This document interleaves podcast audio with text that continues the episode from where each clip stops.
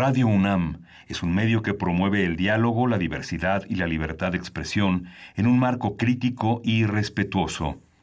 Los comentarios expresados a lo largo de su programación reflejan la opinión de quien los emite, mas no de la radiodifusora. Radio UNAM presenta Primer Movimiento.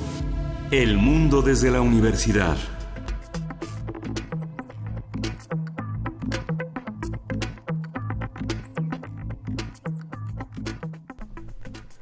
Hola, buenos días. Hoy es 19 de septiembre, 19 de septiembre, 7.05 de la mañana y estamos ya en Radio NAM, primer movimiento. Juan Inés de esa, buenos días.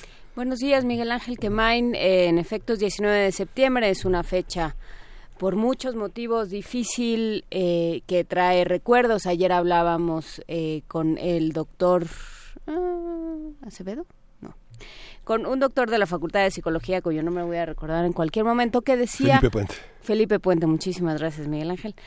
Eh, que bueno, pues los aniversarios siempre son complicados y bueno, en este caso, por supuesto, el aniversario para esta ciudad, para este país, es difícil, es doloroso, todavía es indignante por muchos motivos. Eh, son es avasalladora la cantidad de investigaciones que han surgido en los últimos días de Mexicanos Unidos contra la Corrupción, de diversos periodistas que han trabajado de manera independiente, de Animal Político, de otras fuentes informativas que lo que dicen es el problema no es no, no es la sismicidad de este país, el problema es la corrupción y la impunidad.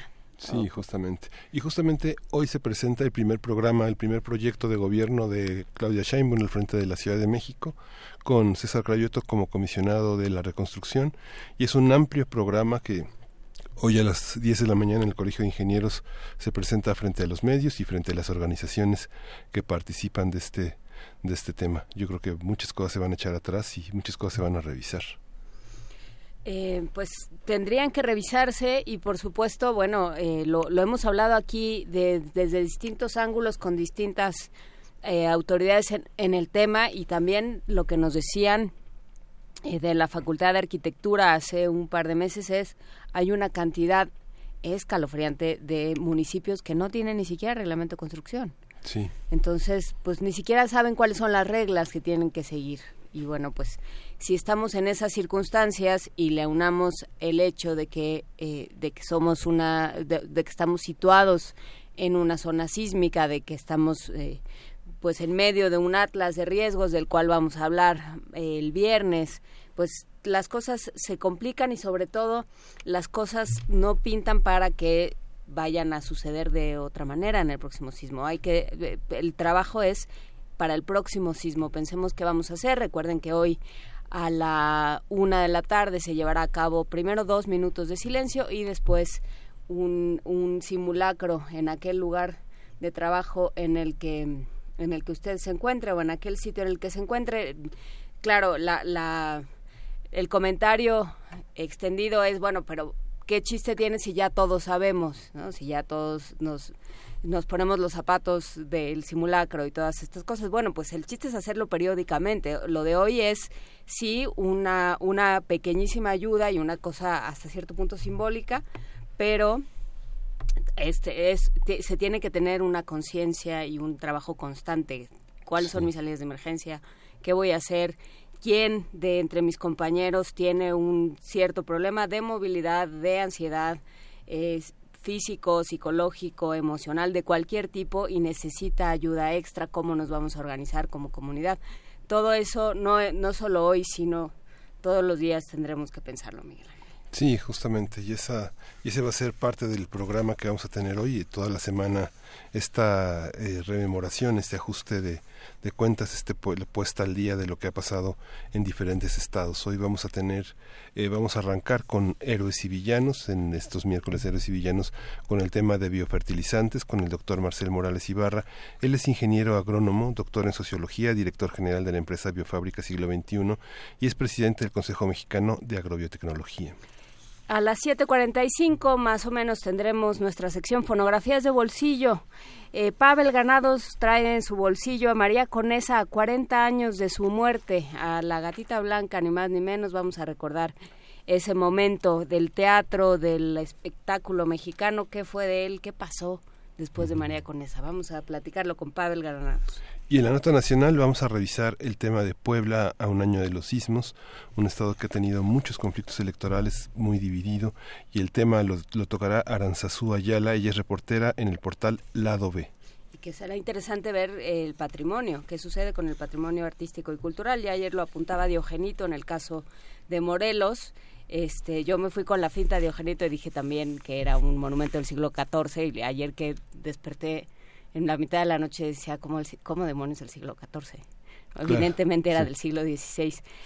Pero bueno, lo, lo seguiremos conversando. En la nota del día, financiamiento a los medios, de qué, de qué estamos hablando, cómo se cómo se va a organizar eso que llamamos comunicación social, que, que se desprende de los comentarios y las notas que hemos visto últimamente. Lo va a platicar con nosotros Antonio Martínez, él es periodista, cofundador de Horizontal y alguien que ha seguido el tema del financiamiento a los medios de manera muy encendida e impetuosa. Lo vamos a conversar. Sí, y la poesía necesaria ya la tengo lista. ¿Listísima? Listísima. Perfecto. ¿Alguna clave que nos puedas dar? Arreola. Arreola. Lástima que no Zapotlán el Grande no, no dio poesía, ¿o sí? No. ¿No tiene poesía, no, No. Es una pena.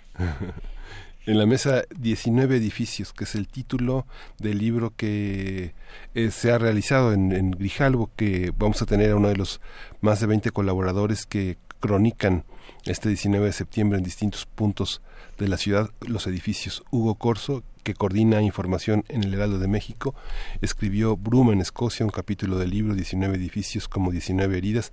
Va a estar con nosotros para hablar de este trabajo de conjunto. Justamente será interesante conversar, la, la corrupción forma parte de estas 19 heridas, parte muy importante. Lo vamos, eh, vamos a hablar también con los eh, amigos de Llamada Carrera. Amanda Azúcar, damnificada de Pacífico 223, un condominio donde vivían 41 familias, nos invita a participar en la carrera familiar corriendo por la reconstrucción. Eh, esto eh, hay también el libro también está eh, el libro este de 19 edificios como 19 heridas publicado por Grijalvo también tiene como fin ayudar a la reconstrucción todo lo que se reúna pues, de la venta del libro será para la reconstrucción también esta carrera. Vamos a conversarlo de distintas maneras eh, por supuesto están abiertos los teléfonos 55 23 55 36 43 39 55 36 43 39 y por supuesto nuestro Twitter arroba P Movimiento y Primer Movimiento Facebook Primer Movimiento UNAM arroba gmail.com. Recuerden que aquí estamos como estábamos hace un año y como esperamos seguir estando. Aquí estamos. Nos vamos a música por lo pronto. Sí, vamos a escuchar Triciclo Circus Band, la canción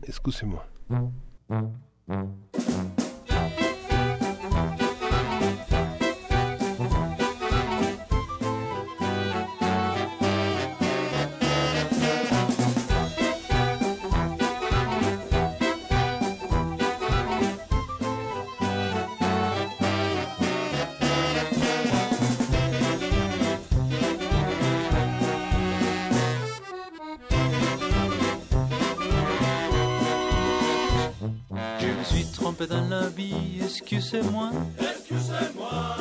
Maintenant je ne le ferai pas deux fois. Je me suis trompé dans la vie, excusez-moi. Excusez-moi. Maintenant je ne le ferai pas deux fois. Et je le promets, je le promets pour elle. Et je le promets, je le promets pour elle. Excusez-moi.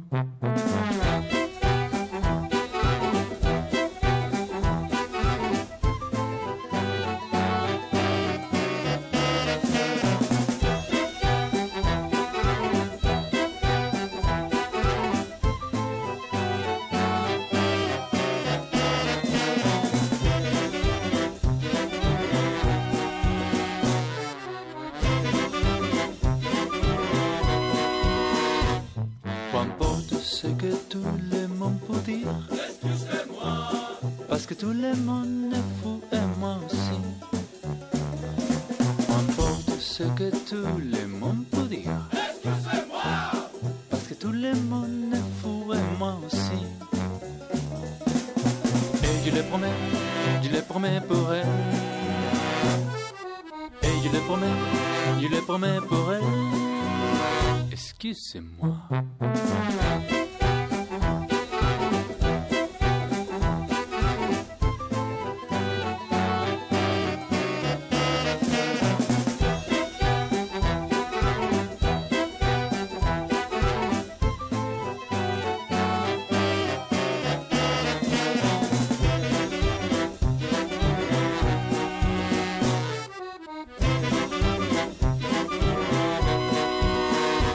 Excuse-moi. Et il les promet, il les promet pour elle. Et il les promet, il les promet pour elle. Excuse-moi.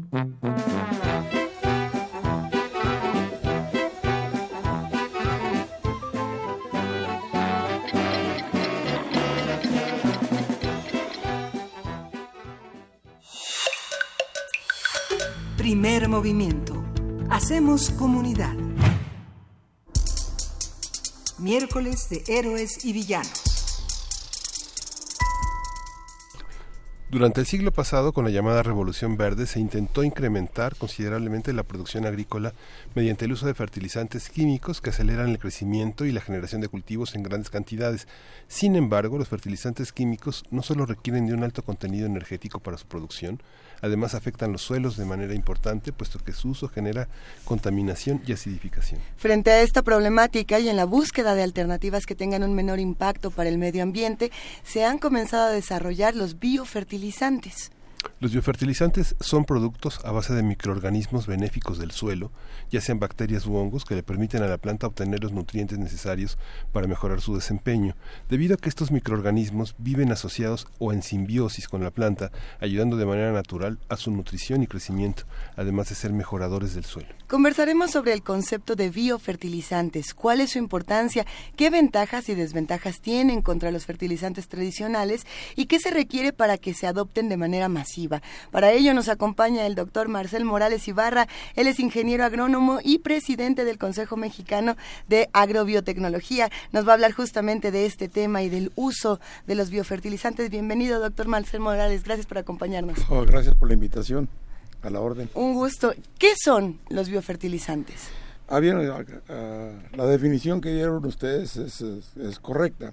Los biofertilizantes son productos que se elaboran en base a, a microorganismos, que son bacterias, hongos principalmente, que tienen como principal función, perdón, que tienen como principal función el ayudar a la nutrición de manera biológica a la planta.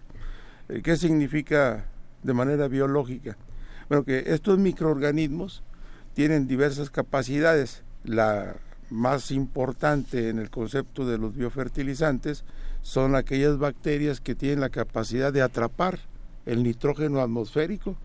La atmósfera está 80-90% de nitrógeno. Ese nitrógeno eh, no lo pueden asimilar las plantas porque necesitan procesarlo. Ese procesamiento, ese procesamiento es lo, que hacen para la producción de los fertilizantes químicos.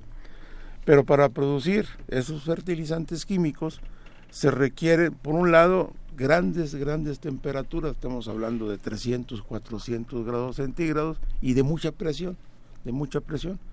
Entonces, es, eh, fundamentalmente ese es el proceso de atrapar ese nitrógeno de la atmósfera y lo transforman en eh, ureas, eh, sulfatos de amonio, etcétera, que son los, las formas del nitrógeno como lo puede asimilar la planta. Bueno, todo este proceso lo hacen los microorganismos de manera totalmente natural. Estos microorganismos, estas bacterias, atrapan ese nitrógeno de la atmósfera y en lugar de los 300, 400 grados centígrados, etcétera, este, ellos lo, lo, pueden eh, transformar en amonio, que es la forma como lo aprovecha la planta. Entonces los microorganismos establecen esta relación con el sistema radicular de la planta y aprovechan de la planta sus exudados, etcétera, con lo cual se nutre el microorganismo y a su vez el microorganismo les está dando ese nitrógeno que es básico, fundamental para la nutrición de la planta. Ese es el concepto más. Son todas estas raicecitas que vemos llenas de puntos blancos. Ese es el nitrógeno. Eh, bueno, sí, sí, sí, sí. Este, Y, y, y, y, bueno, esa es una de las funciones, esa es una de las funciones, de ahí su nombre de biofertilizantes, pero eh, tienen otras funciones igualmente importantes, ¿no? Digamos, de esta relación eh, simbiótica que se establece entre microorganismos y plantas, ¿qué pasa cuando no se hace así? ¿Qué pasa con los fertilizantes químicos? Se atrapa este nitrógeno y luego ¿qué sucede? No, los fertilizantes químicos le dan ese nitrógeno a la planta, pero eh, pues es de manera sintética. Estos, estos eh, eh, fertilizantes químicos, si bien le pueden proporcionar ese nitrógeno, tienen otros elementos que vienen a alterar toda la rizósfera, es decir, toda la parte de la, de la raíz, la relación que tiene la raíz con el suelo, y entre, entre sus, uh, sus efectos secundarios, colaterales, es que pues matan la vida de los microorganismos que forman esa rizósfera. Entonces, tenemos ya, por ejemplo, Sinaloa, Sonora, todos estos lugares donde el uso de los fertilizantes químicos es intensivo, que prácticamente ya no existe la vida microbiana de los suelos. La vida microbiana es la que le da la fertilidad a los suelos. O sea, se acaban los suelos. Se acaban los suelos. no se pueden, sin vida microbiana, pues no se pueden renovar. Exacto. y, es la esterilización de los suelos. Sin defender los fertilizantes artificiales, pero tratando de entender por qué a lo largo de los años se han utilizado, ¿cuáles han sido estas ventajas por las que las empresas, la industria ha decidido hacer uso? ¿Es la velocidad? ¿Es la, la eficiencia? ¿Por qué la gente dice, a ver, yo quiero usar este? Bueno, hay, ¿Y por qué combatir hay, todo un contexto histórico, ¿no? Eh, los fertilizantes químicos son producto de las investigaciones que se realizaron en el proceso de manipulación del nitrógeno. Y, esto se desarrolla en el concepto bélico. Es, este proceso este, se desarrolla entre la Primera y la Segunda Guerra Mundial. O sea, la manipulación del del nitrógeno, su estudio para, para su, su uso, este, tiene un fin bélico. Pero tanto para fines bélicos como para fines, digamos, eh, del, uso de los suelos. Entonces, ¿qué pasó? Entonces, una vez que se termina el periodo, el periodo bélico en la Segunda Guerra Mundial, en la posguerra, este, ya se tenía este proceso de ese, ese aprovechamiento del nitrógeno, como platicamos hace un momento, y resultó bastante pertinente su uso porque fue el gran boom de la urbanización del mundo, de, la sociedad toda, ¿no? Donde fueron las grandes migraciones del campo a la ciudad, donde mucha gente dejó dejó las tierras, dejó la labranza, dejó, dejó los cultivos, se fueron a las ciudades y la, la necesidad de alimentos fue, fue álgida porque eh, bajó la producción. Entonces la respuesta fue el uso de los fertilizantes, precisamente como bien lo indicas, por su velocidad de respuesta. Entonces, sí, definitivamente, ¿no? Eh, los fertilizantes químicos ayudaron mucho a este proceso de evolución del mundo, en su proceso de urbanización, de industrialización, etcétera, etcétera. Pero estamos hablando, por ejemplo, como se me comentaba hace un momento, esto se impulsa en el marco de lo que fue la Revolución Verde es decir, a mediados del siglo pasado. Y, bueno, sus respuestas sí fueron bastante, bastante efectivas. Sin embargo, por este proceso de que su presencia, si bien nutre a la planta, no nutre al suelo, al contrario, mata, mata la vida microbiana del suelo. Entonces, su proceso ha sido de deterioro del recurso suelo. Entonces, este, cuando tenemos un deterioro del recurso suelo, pues tenemos un deterioro de la capacidad productiva. Esa, e, e, esa, esa es, esa es la, la consecuencia y la razón del por qué en determinado momento fue un gran auge en el uso de los fertilizantes químicos. En este momento yo creo que ya llevamos varias décadas donde ese proceso se agotó, o sea, estamos, está agotado. Y, y, y, y yo creo que el problema fundamental es de que pues, necesitamos plantearnos ahora sí que la revolución verde del siglo XXI, donde tendríamos que cambiar todo este concepto de producción. Ese es el reto que tenemos. Hablaba de Sonora y de Sinaloa. ¿Qué sucede en estas regiones? Bueno, lo que sucede en estas regiones es de que eh, la producción agrícola, si bien es importante, son estados altamente productores en, en, la parte en la parte agrícola, son altamente dependientes de los fertilizantes químicos. Por ejemplo, en, en Sinaloa, en Sinaloa eh, para la producción de maíz, no sé, hace 20, 30 años, una, una unidad, utilizaban 100 unidades de nitrógeno para levantar 10 toneladas de, de, maíz. No, ahorita están, están metiendo de 300 a 400 unidades de nitrógeno. Es decir, cada vez requiere más incorporación de fertilizantes químicos para tener esa respuesta. ¿Qué significa? De que el suelo está perdiendo, ya perdió su, su función, ya nada más es, es, un, es un sustento, sustento que mantiene, que mantiene parada la planta, ¿no? Pero no está generando ninguna otra función. ¿Y esto, ¿Y esto qué significa? Pues no solamente significa de que el suelo se está deteriorando, significa que todo el desarrollo de la planta pues es un, un organismo que debe, debe de verse como un concepto holístico, todo el desarrollo de la, de la planta se altera. Por eso tenemos cada vez más problemas de plagas, de enfermedades, etcétera, etcétera. Y hay un círculo perverso, ¿no? Lo que detrás de Como los pollos hormonados. Sí, sí, sí, sí, exactamente. Que nunca caminaron. Nunca caminaron. Y por ejemplo, los casos de todos los cultivos, se incrementa eh, eh, la cantidad del fertilizante para tener la misma respuesta productiva. Pero se debilita todo el sistema orgánico pues de la planta y es más susceptible a problemas de plagas y enfermedades. Entonces, si se aplica, si hace una aplicación, por ejemplo, de insecticidas en, un cultivo, pues ahorita se están haciendo 10 o 15. Esa es, la magnitud del problema. Y hay otro punto que además tiene que ver, ahora que leo su, eh, su hoja de vida, como dirían en, en América Latina, doctor Marcel Morales, es un ingeniero agrónomo y doctor en sociología. no, digamos que no es el curso habitual de un ingeniero agrónomo. Eh, pero alrededor de los cultivos hay personas. Así es. Alrededor, dentro, eh, en medio de los cultivos hay personas. ¿Qué es lo, ¿Cuál es la relación entre esta idea del, del suelo que se puede volver estéril y las poblaciones que lo rodean? ¿Cómo llega un ingeniero agrónomo hasta la sociología? Muy, buena pregunta. bueno, es que de, alguna manera tiene que explicarnos esta, esta no, sí, o sea, ah, eh, una, una parte que a mí, a mí, a mí siempre me, me, me, apasionó mucho es eh, de que, bueno, el desarrollo de la investigación, el desarrollo científico, eh, está siempre acotada.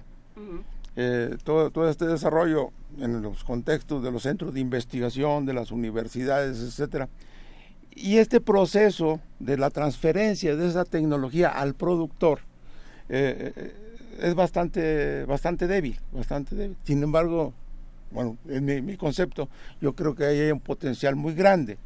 ¿Cómo vinculamos la investigación eh, con la producción? Ese fue el camino que me llevó, que me llevó a, la, sociología y es lo que yo he hecho. O sea, realmente el concepto sería, ahora sí que de, de transferencia de tecnología. y, y, de, y, de, la parte la parte de retroalimentación, o sea, investigación respondiendo problemas directos, concretos, o sea, ahora, sí que problemas de carne y hueso, este, y a su vez, cómo pasas los resultados de la investigación al campo de la producción cuando comienzan eh, a utilizar los, fertilizantes, y no solamente los fertilizantes, también podríamos de pronto hablar de pesticidas, no se sabía, o bueno, muchos no sabían el daño que podían causarle a los suelos, a lo mejor sí lo sabían y aún así decidieron seguir adelante. Eh, tomando en cuenta que ya estamos donde estamos, ¿el uso de biofertilizantes puede revertir un problema como este para las sociedades o es nada más eh, una manera de quedarnos con lo poquito que nos queda? Bueno, bueno. porque, porque muchos nos dicen, si te compras la, eh, la, lata con la etiqueta verde vas a salvar al mundo. Y no, y realmente no es, no ese es el camino. Hay muchas otras acciones. ¿no? o sea, la magnitud del problema este, es eh, realmente grande, ¿no? Y, y, y, y, la, y la alternativa también. ¿Por qué, por qué consideramos que es importante esta transformación del sistema de producción agrícola, esta revolución verde del siglo XXI? Bueno, se, se, habla, se habla mucho de que el reto que tenemos enfrente en el siglo XXI en la parte, pues como ahora sí que como, como humanidad, es la alimentación. Y bueno, sí, se habla del problema de que en el 2050 se tiene que incrementar 70% el volumen de, de, alimentos para poder satisfacer las necesidades de, del incremento de la población. 70% de lo que tenemos ahorita para 2060 en 30 años. Bueno, pero ese no es el problema. Ese no es el problema. se, ha, planteado como el gran reto y el gran problema que, que tenemos en el planeta. No, no, no. El problema, el problema no es cuantitativo, el problema es eminentemente cualitativo. Porque incrementar 70% el volumen de la producción de alimentos pues, lo, ha hecho la humanidad siempre. Es más, con, con tasas superiores. ¿Qué significa este 70%? Pues implica crecer a una tasa del 2% anual. Y eso lo está haciendo el mundo desde hace muchos años, muy por arriba incluso. O sea, no es el problema, es, el problema es de que aun cuando no tuviéramos que incrementar un solo kilo de alimentos, ya no podemos mantener este sistema de producción. ¿Por qué? Porque este sistema de, producción es altamente depredador, altamente depredador y está llevando una serie de consecuencias, ahora sí, para la sociedad, para la sociedad, en su conjunto. El problema del cambio climático. El problema del cambio que es muy importante.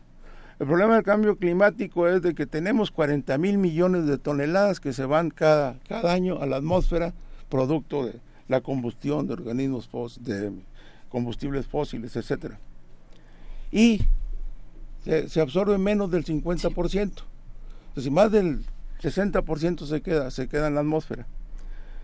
De lo que se absorbe, una parte importante lo están absorbiendo los mares.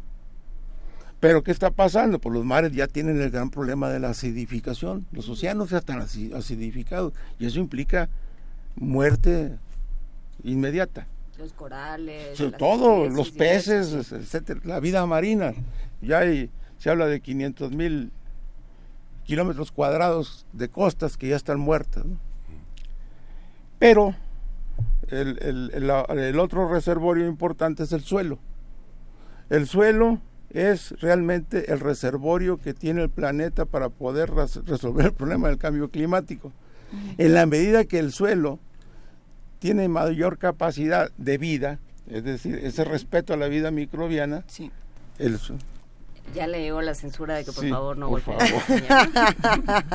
¿Para qué, ¿Para qué me hacen que me emocione? Continúe, doctor, por favor. el, el, el, suelo, en la medida que, que, es fértil, que tiene vida microbiana, esa vida microbiana le da capacidad de secuestrar el, carbono que tenemos en la atmósfera. Si nosotros incrementamos, hay, un, hay, una organización mundial que, que, está haciendo una campaña muy interesante que se llama 4 por mil. Si nosotros incrementamos solamente el 0.04%, la materia orgánica del suelo, podemos resolver el problema del cambio climático porque incrementamos la capacidad del suelo para secuestrar el carbono. Bueno, eso, eso lo, lo podemos hacer con los microorganismos. Los microorganismos ayudan a regenerar el suelo, ayudan a recuperar la vida microbiana de los suelos. Bueno, e, e, ese, es el impacto, la magnitud de ese cambio del patrón de, producción. Pero eso implica, o sea, es que pienso en estos eh, sembradíos enormes de tomate que hay en el norte del país, por ejemplo, o de maíz o de algún... Eh, todo este, este trabajo que se hace de manera mucho más industrial y que por supuesto involucra un montón de fertilizantes químicos. Eso se puede revertir, digamos, pensando en, en un esquema capitalista? O sea, de pronto decirles ya se acabaron estos fertilizantes, ¿se han prohibido en algún otro en algún sitio? Sí. Eh, tal vez no prohibido, pero sí limitado. Sí limitado y yo creo que es por ahí la tendencia. Nosotros tenemos mucha experiencia, llevamos 15 años trabajando en el campo con, con los biofertilizantes. Nosotros tenemos experiencia de que en condiciones como, como señalas, en condiciones capitalistas de producción, donde el objetivo es la rentabilidad, etcétera, etcétera. Nosotros hemos demostrado de que podemos disminuir el 50% de la fertilización química, por ejemplo, en jitomate o en cultivos altamente eh, intensivos en, capital. Podemos disminuir el 50% de la fertilización química con la presencia de los biofertilizantes y podemos incrementar hasta un 20 o 30% el rendimiento. ¿Qué implica esto? Bajar costos, implica disminuir la, la, contaminación, implica muchas cosas. Y, la, y, la, la, eh, y la alternativa pues la tenemos en la mano. El, el problema de la necesidad del cambio de la estructura de producción nos lo da ya el nivel de, yo diría, absurdo del actual modelo de producción. Por ejemplo, el de los fertilizantes químicos. Los fertilizantes químicos es el insumo más caro en toda la producción agrícola. Está representando entre el 40 y 45% de la estructura de costos. El maíz, en jitomate, en, en los cultivos en general. Pero el insumo más caro es el más ineficiente. El, fertilizante químico es el más ineficiente. De cada 100 kilos que nosotros ponemos en el suelo, la planta va a aprovechar 20 kilos. Solamente 20 kilos. 80 kilos se van a desperdiciar. Y no se van, a, se van a ir a, drenar. Ese, es el gran problema. Se van a ir a las comunidades alrededor. Ahí donde, donde, está el cuide de, lo absurdo del modelo.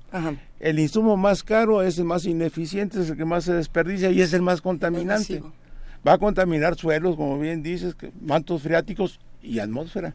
A ver, eh, nunca falta el Donald Trump que dice, pero el calentamiento global no existe y, no me importan los suelos y los mares siempre van a tener basura. Eh, voces como estas existen, eh, lamentablemente, pero daños a la salud, digamos, hasta para nuestro propio cuerpo tenemos muchos. ¿No? Si, si no, si no falta el que diga, bueno, pues yo no creo en esas cosas. ¿Qué pasa, por ejemplo, cuando tenemos problemas como cáncer gástrico o como obesidad, etcétera, etcétera? ¿Cuáles son esos problemas que también afectan al sistema de salud, no solo en nuestro país, sino del mundo? Mm, pues, afecta todo, afecta todo. Bueno, ya la zona de Sonora le llaman el cuadrante de la muerte, y el cuadrante de la muerte por tanto tóxico. El cuadrante de la muerte. Por tanto tóxico que hay. Y realmente eh, es una información que no, no se ha ventilado como debe ser, pero la cantidad de problemas, la cantidad de problemas que tenemos con niños, con adultos, eh, con la población en general, por el uso excesivo de, de, agroquímicos es impresionante. ¿Ya ha cambiado el sabor de, las, de los productos de la tierra? Digamos, quien tiene ya, digamos, quien tiene 60 años de vida puede registrarlo, pero quien acaba de probar por primera vez su elote este, cocido, Cambia, muchísimo, cambia muchísimo. Eh, bueno, no, tenemos muchas, muchas experiencias al respecto. Este, por ejemplo, con cuando nutres una planta de manera, de manera natural, biológica, pues, eh, su, su, todo, todo su metabolismo se modifica con respecto a la alimentación sintética o química, ¿no? Pero una de las características, por ejemplo, es eh, se incrementa la cantidad de azúcares Mm, se, incrementa, se, incrementa este, la composición toda del fruto que te permite, por ejemplo, duplicar o hasta triplicar la vida de anaquel, porque es un ah. fruto más lleno, más consistente. De azúcar. O sea, tiene una, una, serie, una, serie, una serie de ventajas. Bueno, ventajas entre comillas. Para el comercio, para el súper. Para el súper, pero quien tiene, quien termina siendo... Eh, afectado es la población alrededor y el consumidor. No, no, digo, las ventajas es cuando nutres biológicamente a la planta de manera natural. la calidad del fruto es bastante eh, mucho más mucho más sana, además de más sabrosa y de más vida de anaquel, incluso en, el, en el aspecto comercial eh, tiene, tiene esas ventajas. Ahora sí, o sea, son tantas las ventajas que, que ¿Y, qué tan factible es que se vayan adoptando los biofertilizantes? No, va a ser. O sea, no, no ¿De que, va, a ser, va a ser, va a ser, va a ser. ¿Y cuánto cuesta? Ah, bueno, muy buena pregunta. Mira, por ejemplo, para, para tener, que es otra otra gran ventaja de, de, esta tecnología. Por ejemplo, una, una fertilización de una hectárea de maíz, en términos regulares, o sea, no, no muy bien fertilizada, más o menos fertilizada en el orden de 6 mil pesos por hectárea, ahorita. Biofertilizar esa hectárea te cuesta 400 pesos. Ese, ese es el margen. de 6 mil pesos a 400 pesos. De, de 6 mil a 400 una vez que ya se tiene, digamos, diseñada la tecnología, diseñado todo el nuevo modelo.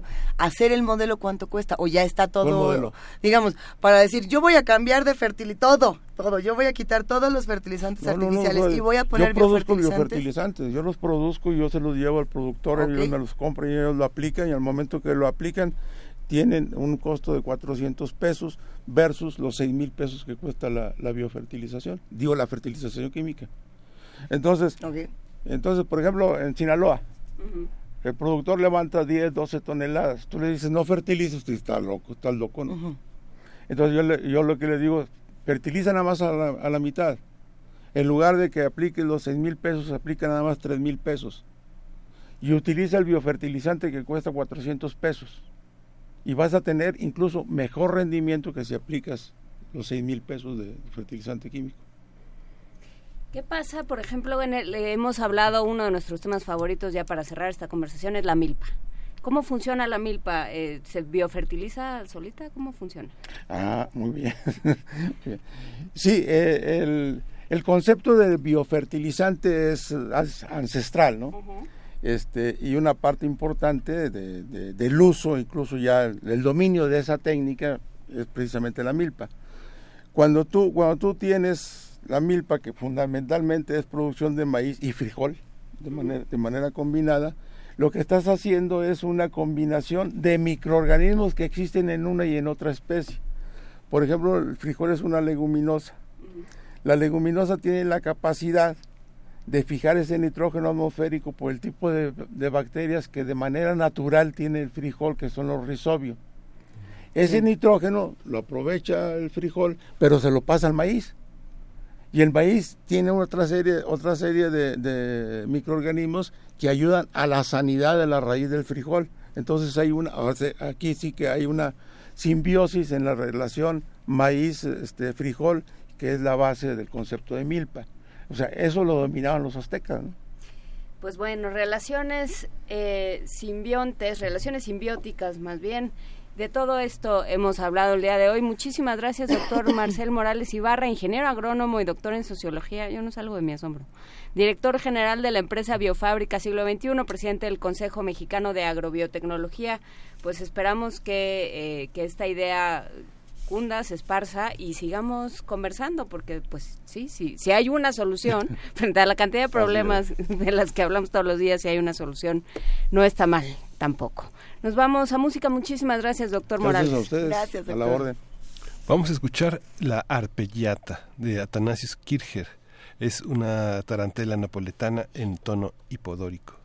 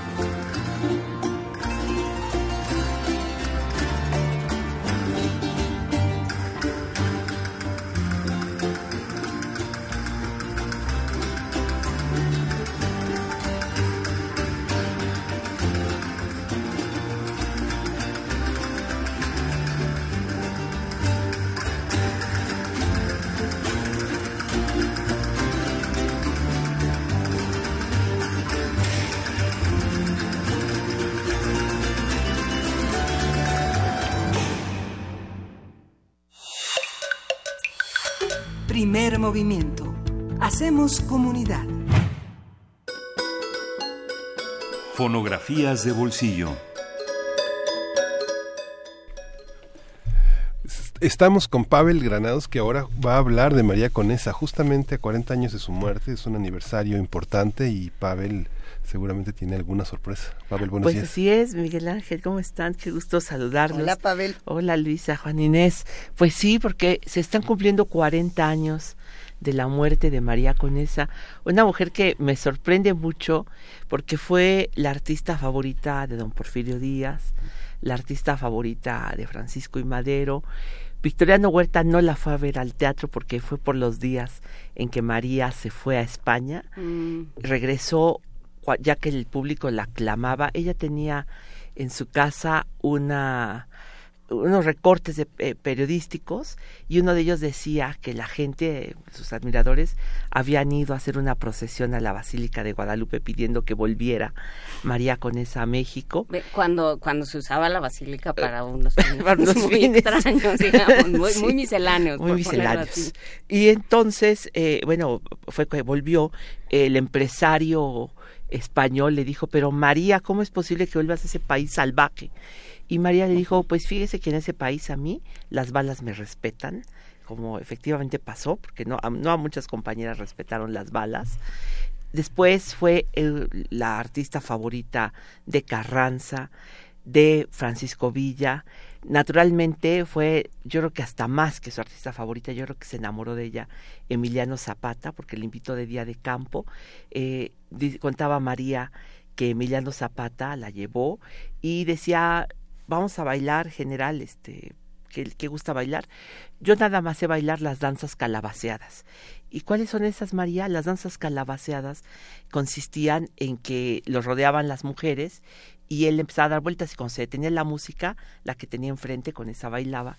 Eh, eso se fue a hacer un día de campo con, con Emiliano Zapata. Después fue la artista favorita de Álvaro Obregón.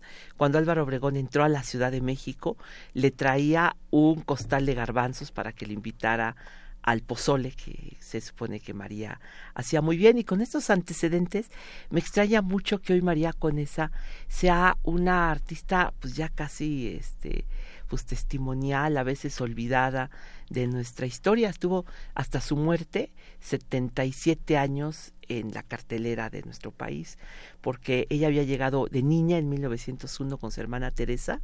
Fueron tan exitosas que despertaron la envidia de las actrices y allá en Cuba una cupletista le dijo a su hermano, ¿sabes qué? Mata a las hermanas con esa. Y el hermano se metió al camerino de ellas con un cuchillo, pero solo alcanzó a matar a una de ellas, a Teresa. De tal manera que María Conesa fue una actriz eh, triste. Ella decía, yo soy triste, pero el teatro me pone feliz. Entonces salía a escena y dice, se me olvidaba todo, decía ella. Por ejemplo, había una, un acto en que ella salía con las tijeras y cuando en- entraba al camerino decían, oye María, pero qué bárbara, eh, cortaste 16 corbatas. Un día le cortó los bigotes al general Almazán y le dijeron, María, ¿qué has hecho? Es el general más temible. Pues eh, estaba ella en el camerino y entró el general Almazán. Gatita, vengo a que me cortes el otro, la otra mitad del bigote para que no quede des- disparejo. Entonces, bueno, era una mujer que fascinaba. Decían que la habían censurado, pero ella decía, no, una vez me censuraron, decía María, porque la censura tenía en ese momento, la censura, pues no sé cómo se llama, municipal o qué, eh, se, tenían eh, pues palco y entonces un día sí, no sé en qué se excedió, le cerraron el teatro y los admiradores se reunieron para pagar la multa y así pudiera continuar la función. María Conesa estuvo años en cartelera, fue un erotismo muy chistoso y muy sutil, porque era una mujer que a la cual la fue a ver Luis Urbina al teatro y dijo, esta muchacha no canta bonito, no es bonita, que yo creo que sí era muy bonita, pero decía, no es bonita, es desaliñada, este, no, no, no tiene eh, voz bonita, es bastante nasal. Bueno, así se cantaban todos los cuplés entonces, pero de todos los poros, de todo, la- de cada uno de los, de, de- de todos lados de la piel de esta mu- muchacha, decía Luis Urbina, chorrea eh, eh, eh, impudicia.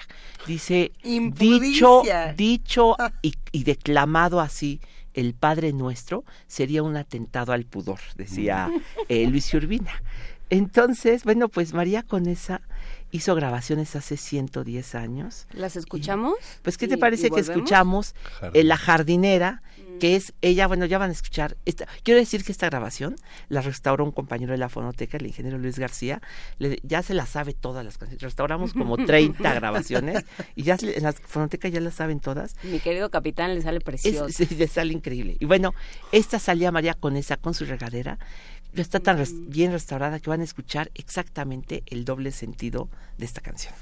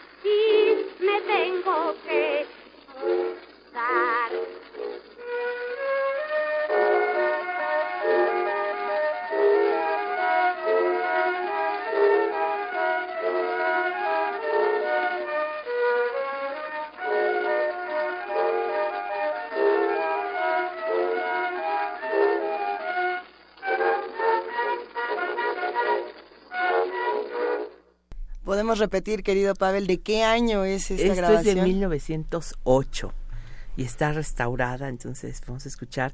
Incluso, eh, bueno, es que el scratch estaba bastante terrible y ya que se restauró el disco salieron algunos instrumentos, por ejemplo, vimos que hay un acordeón por ahí acompañando y desafortunadamente, bueno, son grabaciones tan antiguas. Yo creo que a partir de 1905 empezó esta compañía, la marca Columbia, aquí en México y ahora hay en Estados Unidos algunos estudios sobre esta compañía. Desafortunadamente, por lo que he podido ver, en Estados Unidos creo que no cuentan con todos los discos. Son discos que se grabaron aquí entre 1905 y 1910 más o menos. Y María hizo esta sesión de grabación entre 1908, 1909, pero como nunca nadie le preguntó de los discos, pues no sabemos mucho. Sabemos que la orquesta que está aquí es la de Rafael Gascón, el mm. que compuso El cielo andaluz, que es el paso doble que con el que se abren las corridas de toros, y que se volvió loco porque fue músico él de teatro de revista, y cuando los villistas eh, quisieron entrar a la Ciudad de México, un reportero los, vio a, un villista y le dijo, oiga, este, eh, ¿y estas cuerdas que trae usted en su caballo general? Ah, estas cuerdas son para ahorcar a los, este, a, a los... No, a los, a los guionistas de ahí del teatro que hacen burla de los villistas. Uno de ellos era el maestro Gascón, que se escondió en su casa y enloqueció de, de pavor por los villistas. Bueno, María eh, no, no enloqueció nada. Bueno, ella hacía enloquecer, pero a todos los, los sectores revolucionarios. Enrique Alonso decía mucho que los soldados revolucionarios decían, era un ritual llegar a la Ciudad de México y en las mañanas ir a la Virgen de Guadalupe y en la noche ir a ver a María Conesa. María decía que llegaban los... Se acaba de desmayar todo el Departamento de Investigaciones de, de Estudios de Género. Imagínate. bueno, María decía que, que llegó ella a, este, a, a salir al escenario y todo el público tenía fusiles, que alguna vez se les eh, eh, salió un disparo a media función y que ella salía así, bueno, encantaba a, a, los, a los revolucionarios.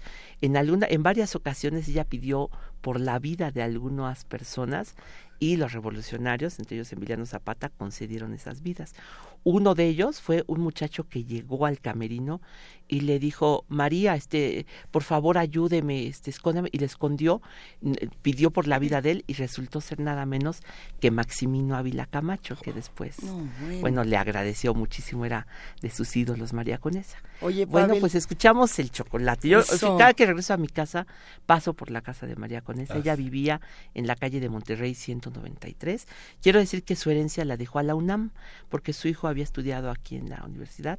Cuando ella murió, la UNAM le dijo, vamos a hacerle un homenaje a María Conesa y cosa que nunca se hizo, nunca se le hizo el homenaje. ahorita le estamos haciendo su homenaje 110 años después de que se grabaran estas canciones. El chocolate es así funcionaba. Las muchachas señoras iban al teatro, no entendían nada, los niños tampoco, y decían cosas tan tremendas como la que vamos a escuchar ahorita en el chocolate, que es María Conesa con Braulio Rossetti. Venga, muchísimas gracias, querido Pavel Granados. Y nos deja una reflexión interesante sobre el precario poder de las mujeres en sí, bueno, es, la, es el preámbulo de la liberación femenina, decía Carlos Monsiváis. Pues sí, y yo, pero ¿a qué costo? Pues sí, también, pero sí tenía, ella, bueno, tuvo realmente mucho poder. Yo, yo me despediría con los versos de López Velarde, que piensan las muchachas al mirarte, con virtud no se va a ninguna parte.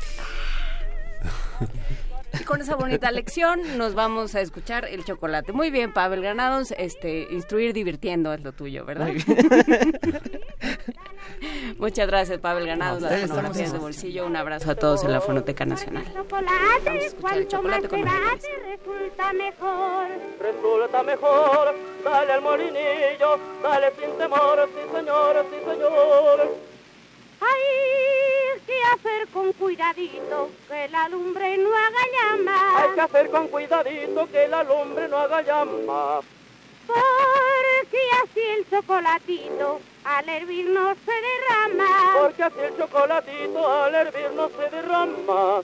Para ver si está deshecho entra y sale el molinillo. Para ver si está deshecho, entra y sale el molinillo. Y al mirar que ya está hecho, me lo sirvo en el pocillo. Qué sencillo, muy sencillo. Entra y sale el molinillo, y al mirar que ya está espeso, me lo sirvo en el pocillo. Y al mirar que ya está espeso, me lo sirvo en el pocillo. Mojan bizcochito y en mi pocillito que está calentito y te va a gustar. Tú no hagas el tonto que se enfría pronto y como se enfríe no te gustará. Trae pa' acá, trae pa' acá, trae pa' acá, trae pa' acá, en tu pocillito que dulce sabrá. Trae pa' acá, trae pa' acá, trae pa' acá, trae pa' acá, este pocillito, ay qué rico está. Síguenos en redes sociales. Encuéntranos en Facebook como Primer Movimiento y en Twitter como arroba PMovimiento. Hagamos comunidad.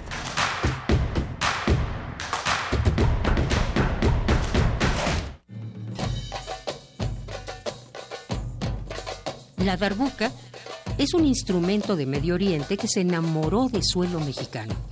Echó raíces y de la tierra brotó un volcán un monte que arroja música sin fronteras. conoce a Darbucatépetl.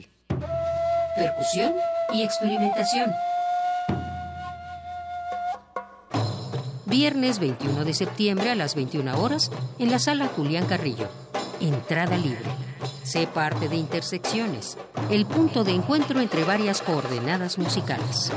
Radio UNAM, experiencia sonora.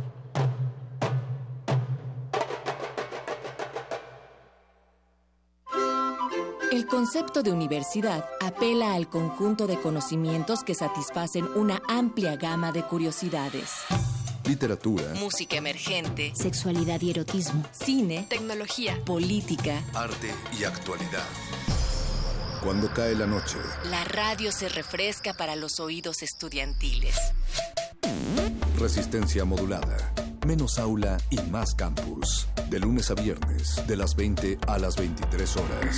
Por el 96.1 de FM. Radio UNAM. Experiencia sonora. La fortaleza de los mexicanos está en la unión, porque somos uno cuando se trata de ayudar a los demás, de darle lo mejor a nuestras familias y de trabajar para que a México le vaya bien. Gracias por tu confianza. Hoy queremos decirte que tu bienestar es lo más importante para nosotros. Por eso nos vamos a esforzar cada vez más. Ese es nuestro mayor compromiso y lo haremos con responsabilidad y un profundo amor por México. PRI. Nacional de Arte exhibe la muestra Gliptoteca de la Piedra al Barro, escultura mexicana siglos XIX y XX, que reúne más de 70 esculturas en yeso, mármol, bronce, terracota, barro, piedra y madera, además de trabajos sobre papel en la escultura como dibujos, litografías y grabados. La exposición Gliptoteca de la Piedra al Barro, escultura mexicana siglos XIX y XX, se puede visitar en el Museo Nacional de Arte, calle Tacuba número 8, Centro Histórico de la Ciudad de México. Los libros son un estilo de vida, un gusto y un oficio, una pasión. Y para celebrarlos por segundo año consecutivo, la UNAM celebra la Feria Internacional del Libro Universitario, Filuni 2018. actividades culturales y presentación de novedades editoriales con las publicaciones universitarias como centro de interés. Invitada de honor de este año, la Universidad Nacional de Colombia. Del 25 al 30 de septiembre, en el Centro de Exposiciones y Congresos de la UNAM. Consulta la programación en www.filuni.unam.mx.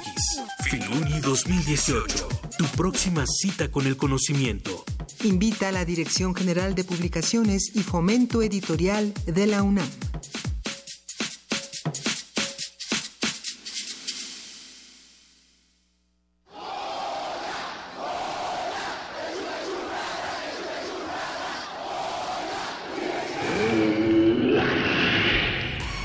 ¿Te identificaste? Identifícate con Fundación UNAM y ayuda a becar a miles de alumnos universitarios. Súmate 5340-0904 o en www.funam.mx. Contigo hacemos posible lo imposible.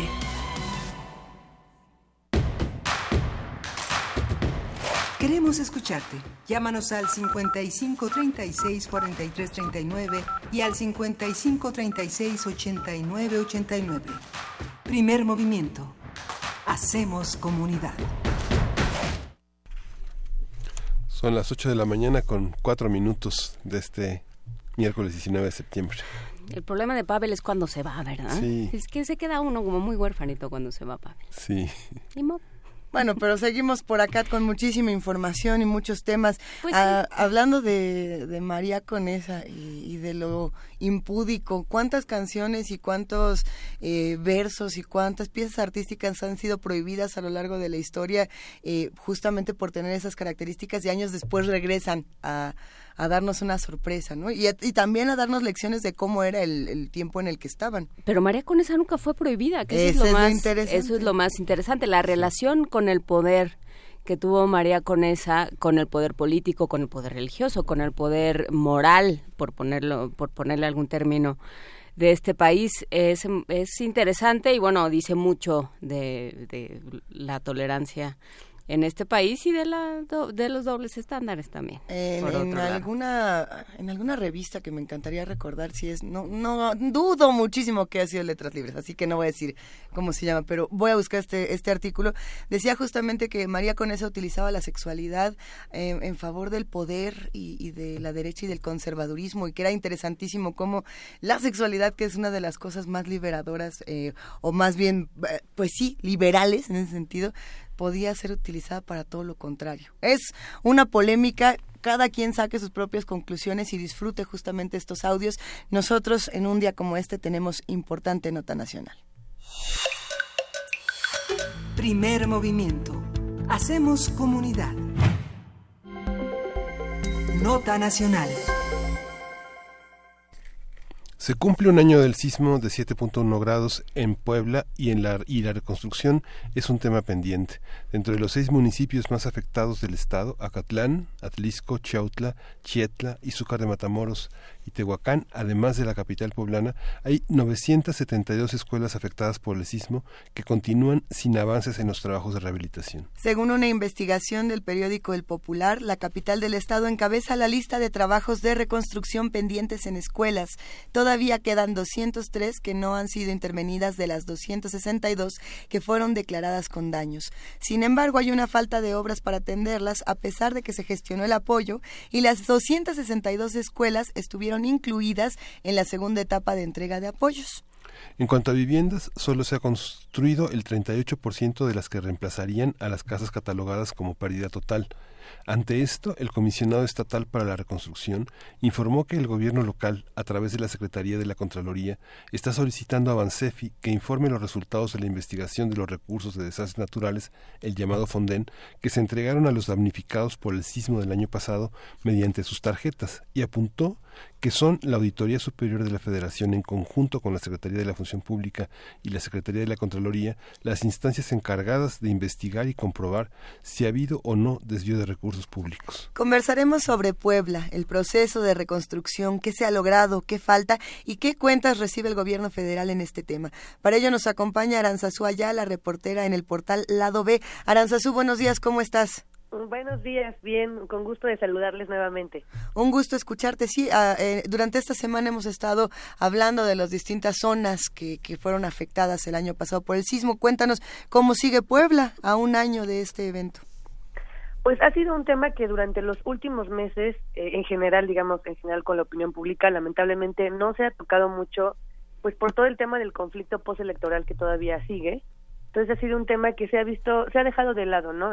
Obviamente en algunas comunidades donde hubo más afectación, es un tema que la mayoría de la gente sí tiene presente, pero tampoco es un tema que el gobierno haya como difundido mucho o que haya, digamos, hecho hincapié en los avances o en las faltas. Digo, todavía, eh, de acuerdo con el último reporte del Comité este, para la Reconstrucción del, del Estado de Puebla, casi eh, es solamente una de cada cuatro viviendas de pérdida total están reconstruidas totalmente. O sea, solo una de cada cuatro que fueron que se perdieron por completo ya llevan el 100% de la reconstrucción.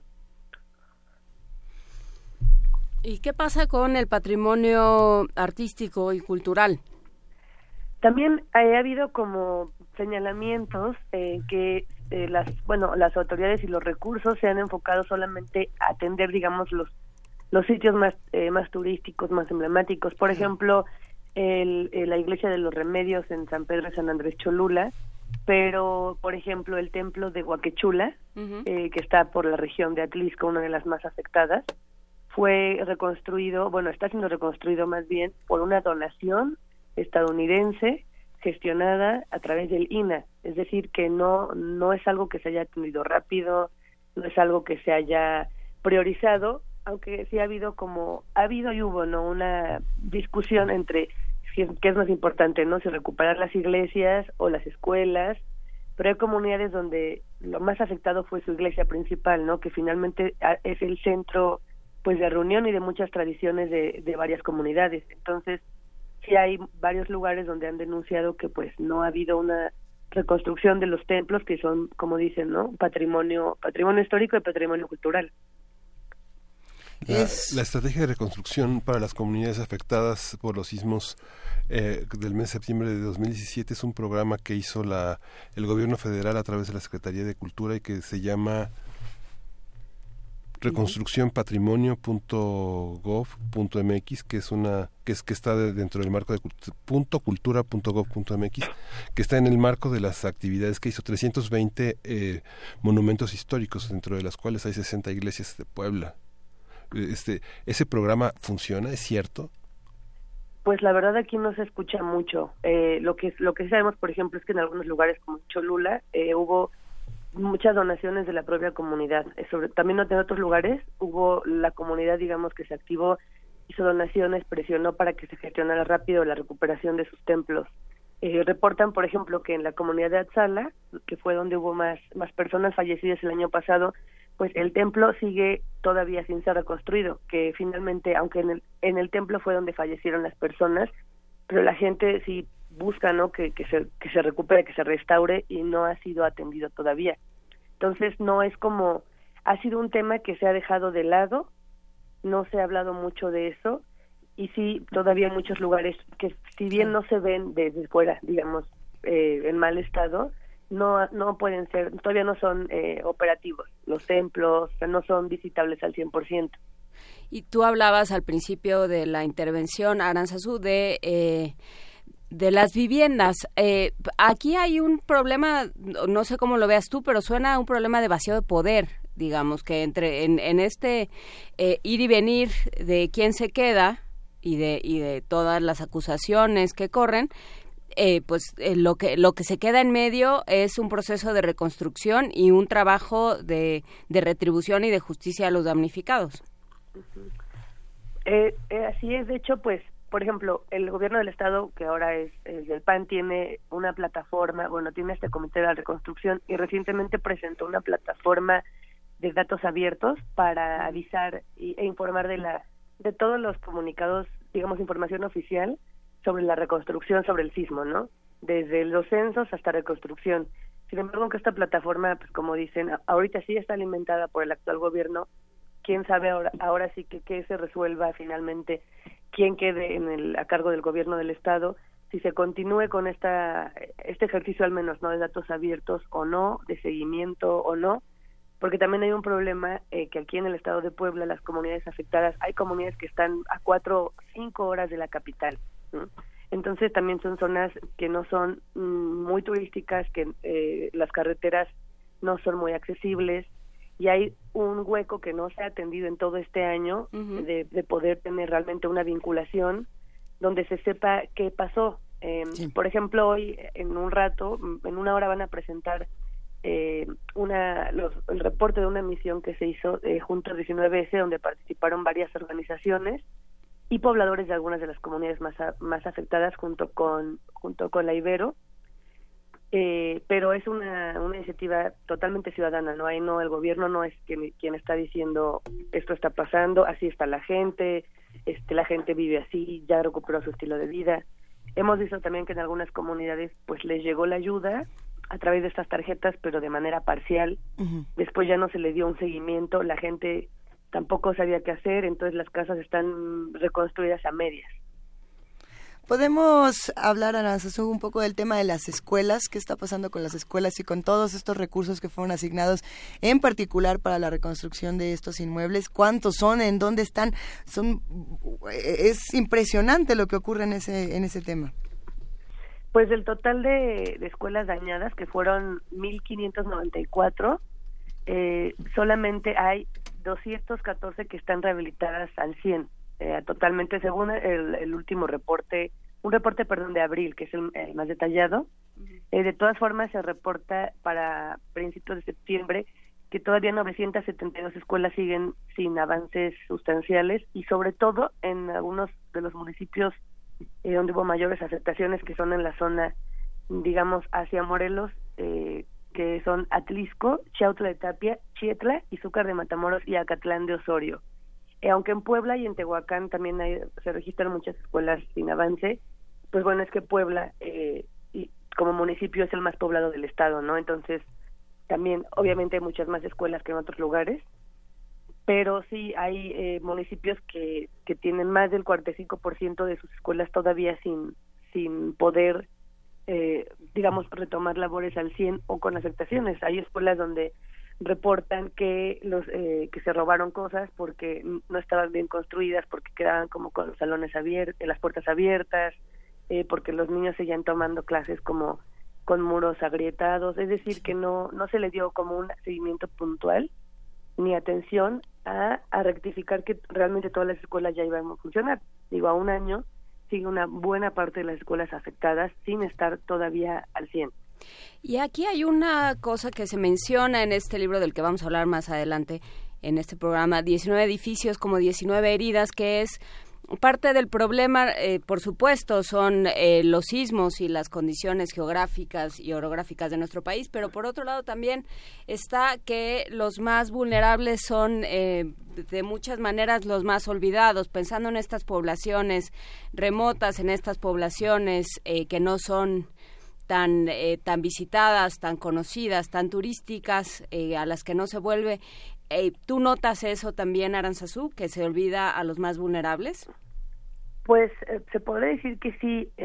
Digo, por ejemplo, aquí em, lo que lo que vimos hace un año fue que en, algunos de los municipios que, de acuerdo con, con estudios, ya tenían algunos de los índices más altos de, de pobreza y de marginación, fueron de los municipios donde más afectó el sismo, porque aquí no fue como pues como la Ciudad de México, no en grandes centros urbanos que se cayeron, digamos, edificios, sino que hubo casas de un piso realmente que uno pensaría que es imposible que se cayeran, totalmente destruidas, ¿no? Casas eh, casas que no tienen por, ni, ni, o sea, estándares de construcción, obviamente que el municipio no revisa que las casas estén bien construidas y casas de un de un piso también eh, terminaron con la vida de algunas personas.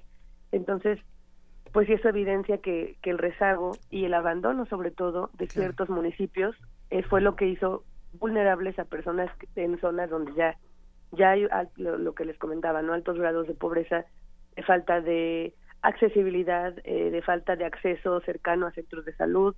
Hay, en una de las zonas más afectadas, por ejemplo, es una zona muy calurosa donde hay alacranes. Mm. Entonces nos comentaban que el centro de salud más cercano está como a una hora en, pues en autobús. No todo el mundo tiene vehículo propio y que si te pica un alacrán, pues en lo que llegas al centro de salud donde sí hay el antídoto, eh, pues eh, pues puede que que tengas una afectación, te enfermes o que pierdas la vida, porque si no hay, en, ahora sí que en el tiempo que ya se hizo el recorrido. Entonces, esto habla de que en esas zonas fue donde afectó el sismo en Puebla y que son lugares donde de por sí la calidad de vida no es no es muy buena y eso no ha cambiado es decir a pesar de que se ha hecho una reconstrucción parcial no ha habido por parte de las autoridades una atención integral para mejorar estas para cambiar realmente no que tengan mejores viviendas y mayor accesibilidad pues eh, seguiremos en contacto contigo, Aranzazúa Ayala, reportera en el portal Lado B. Muchísimas gracias por conversar con nosotros. Desde luego, el tema es, es indignante, es eh, pues es preocupante por, por muy distintos motivos. Eh, ojalá podamos seguir platicando contigo para darle continuidad. Claro que sí, pues un gusto saludarles nuevamente. Igualmente, muchísimas gracias Aranzazú, que tengas muy buen día. Vamos a música. Vamos a música, vamos a ponerla de Rodrigo González, Distante Instante.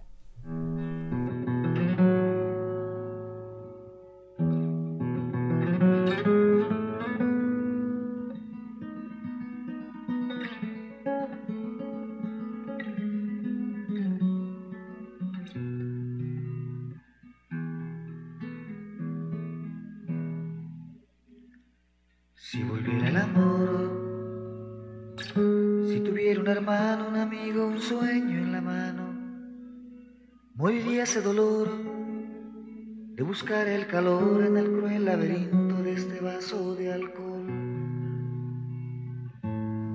de estas calles sin sol. Si tuviera ilusiones, si existieran razones, locuras, mentiras, pasiones, no habría necesidad de pasarme por horas bebiendo cantimploras de esta gris soledad, de esta eterna ansiedad.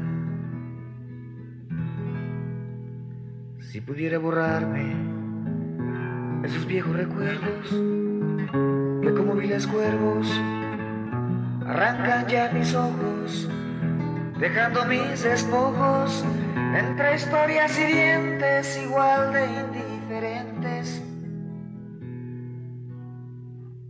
al amor y a las gentes.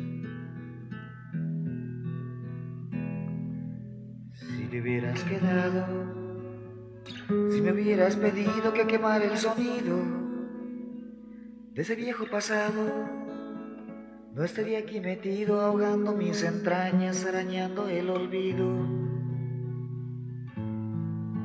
Bien confuso y perdido.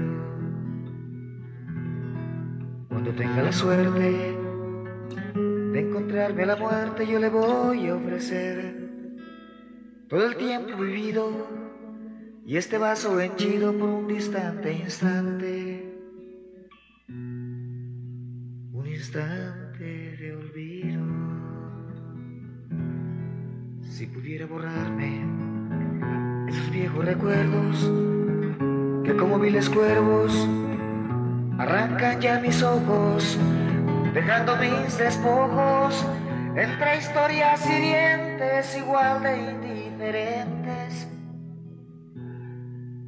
al amor y a las gentes. Si volviera el amor, si tuviera un hermano, un amigo, un sueño en la mano, moriría ese dolor de buscar el calor en el cruel laberinto de este vaso de alcohol.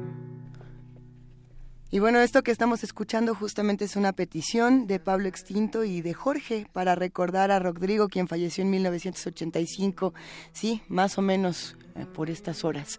Y para todos los que recuerdan algo de hace 33 años, algún momento difícil, por supuesto que nos sumamos, nos solidarizamos y les mandamos un gran abrazo. Seguimos escuchando.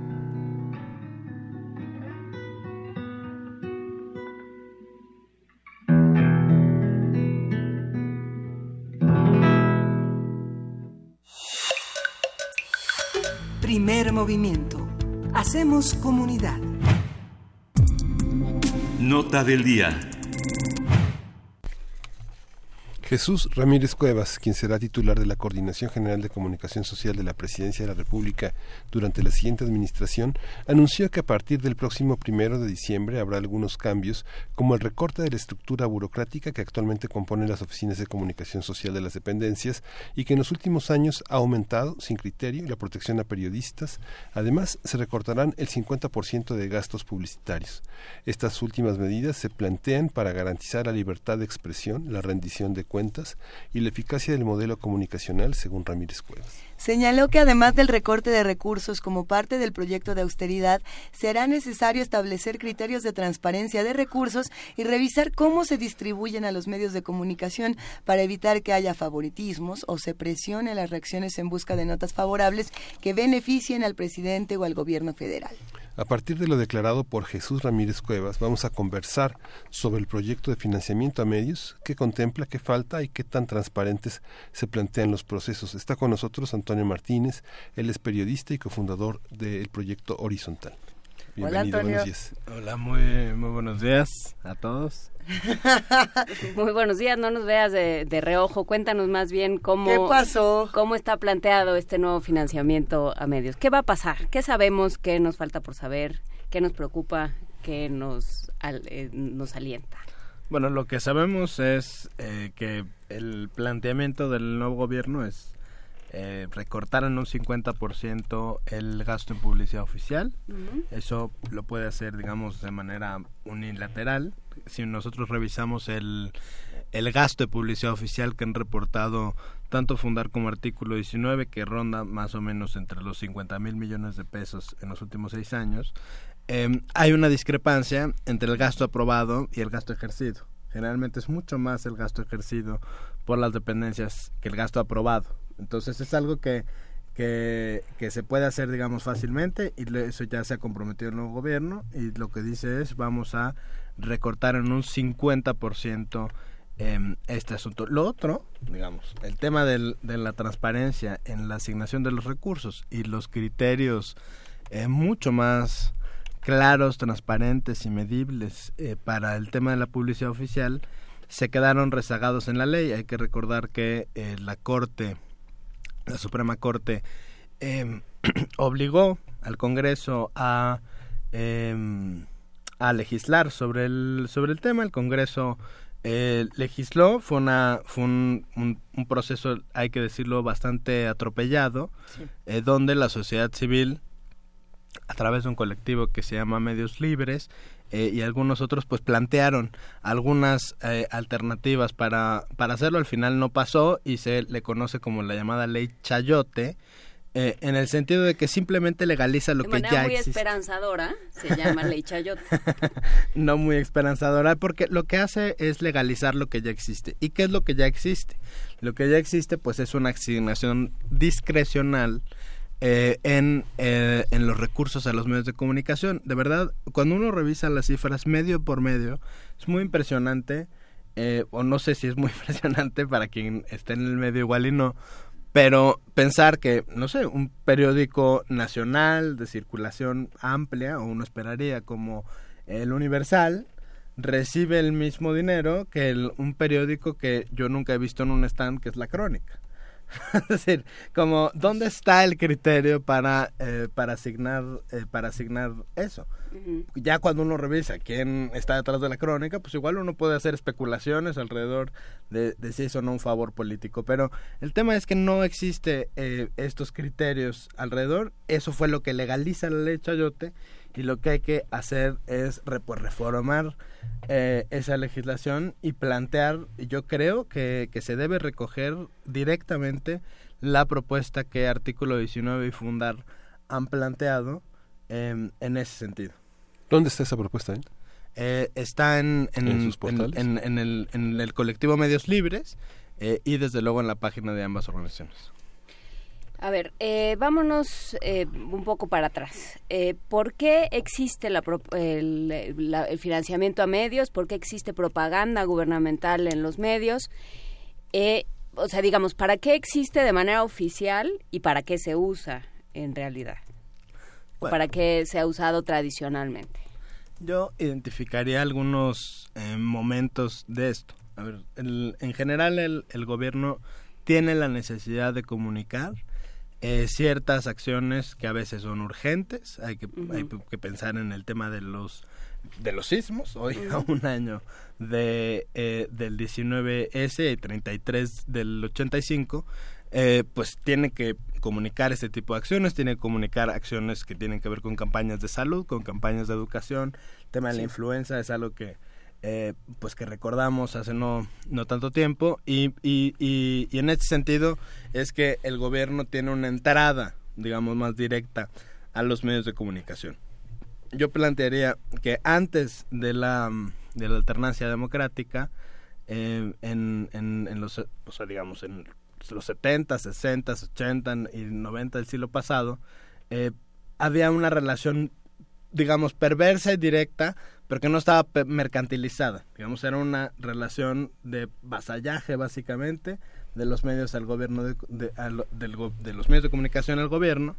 Eh, y a partir de la alternancia del año 2000, eh, lo que sucede, o lo que yo pienso que sucede, eh, por lo que he estudiado del tema, es una mercantilización de la comunicación gubernamental y es donde si nosotros vemos la curva de gasto, pues es la tendencia es altísima, o sea, el gobierno de Vicente Fox empieza a gastar cada vez más, cada año más en los medios de comunicación y se va disparando hasta el- los niveles eh, de Peña Nieto. Incluso en esa etapa, digamos, de la mercantilización de, eh, de la comunicación gubernamental en los medios, eh, vemos distintos modelos de hacer ese ese tipo de, de, pues de mercantilización Desde el sobrecito. desde el sobrecito porque por ejemplo el- la etapa de Felipe Calderón en el gobierno eh, descentraliza la comunicación eh, se crecen demasiado las áreas de comunicación social en cada una de las dependencias y entonces los medios de comunicación, pues si estaban peleados con uno, le podían pedir al otro.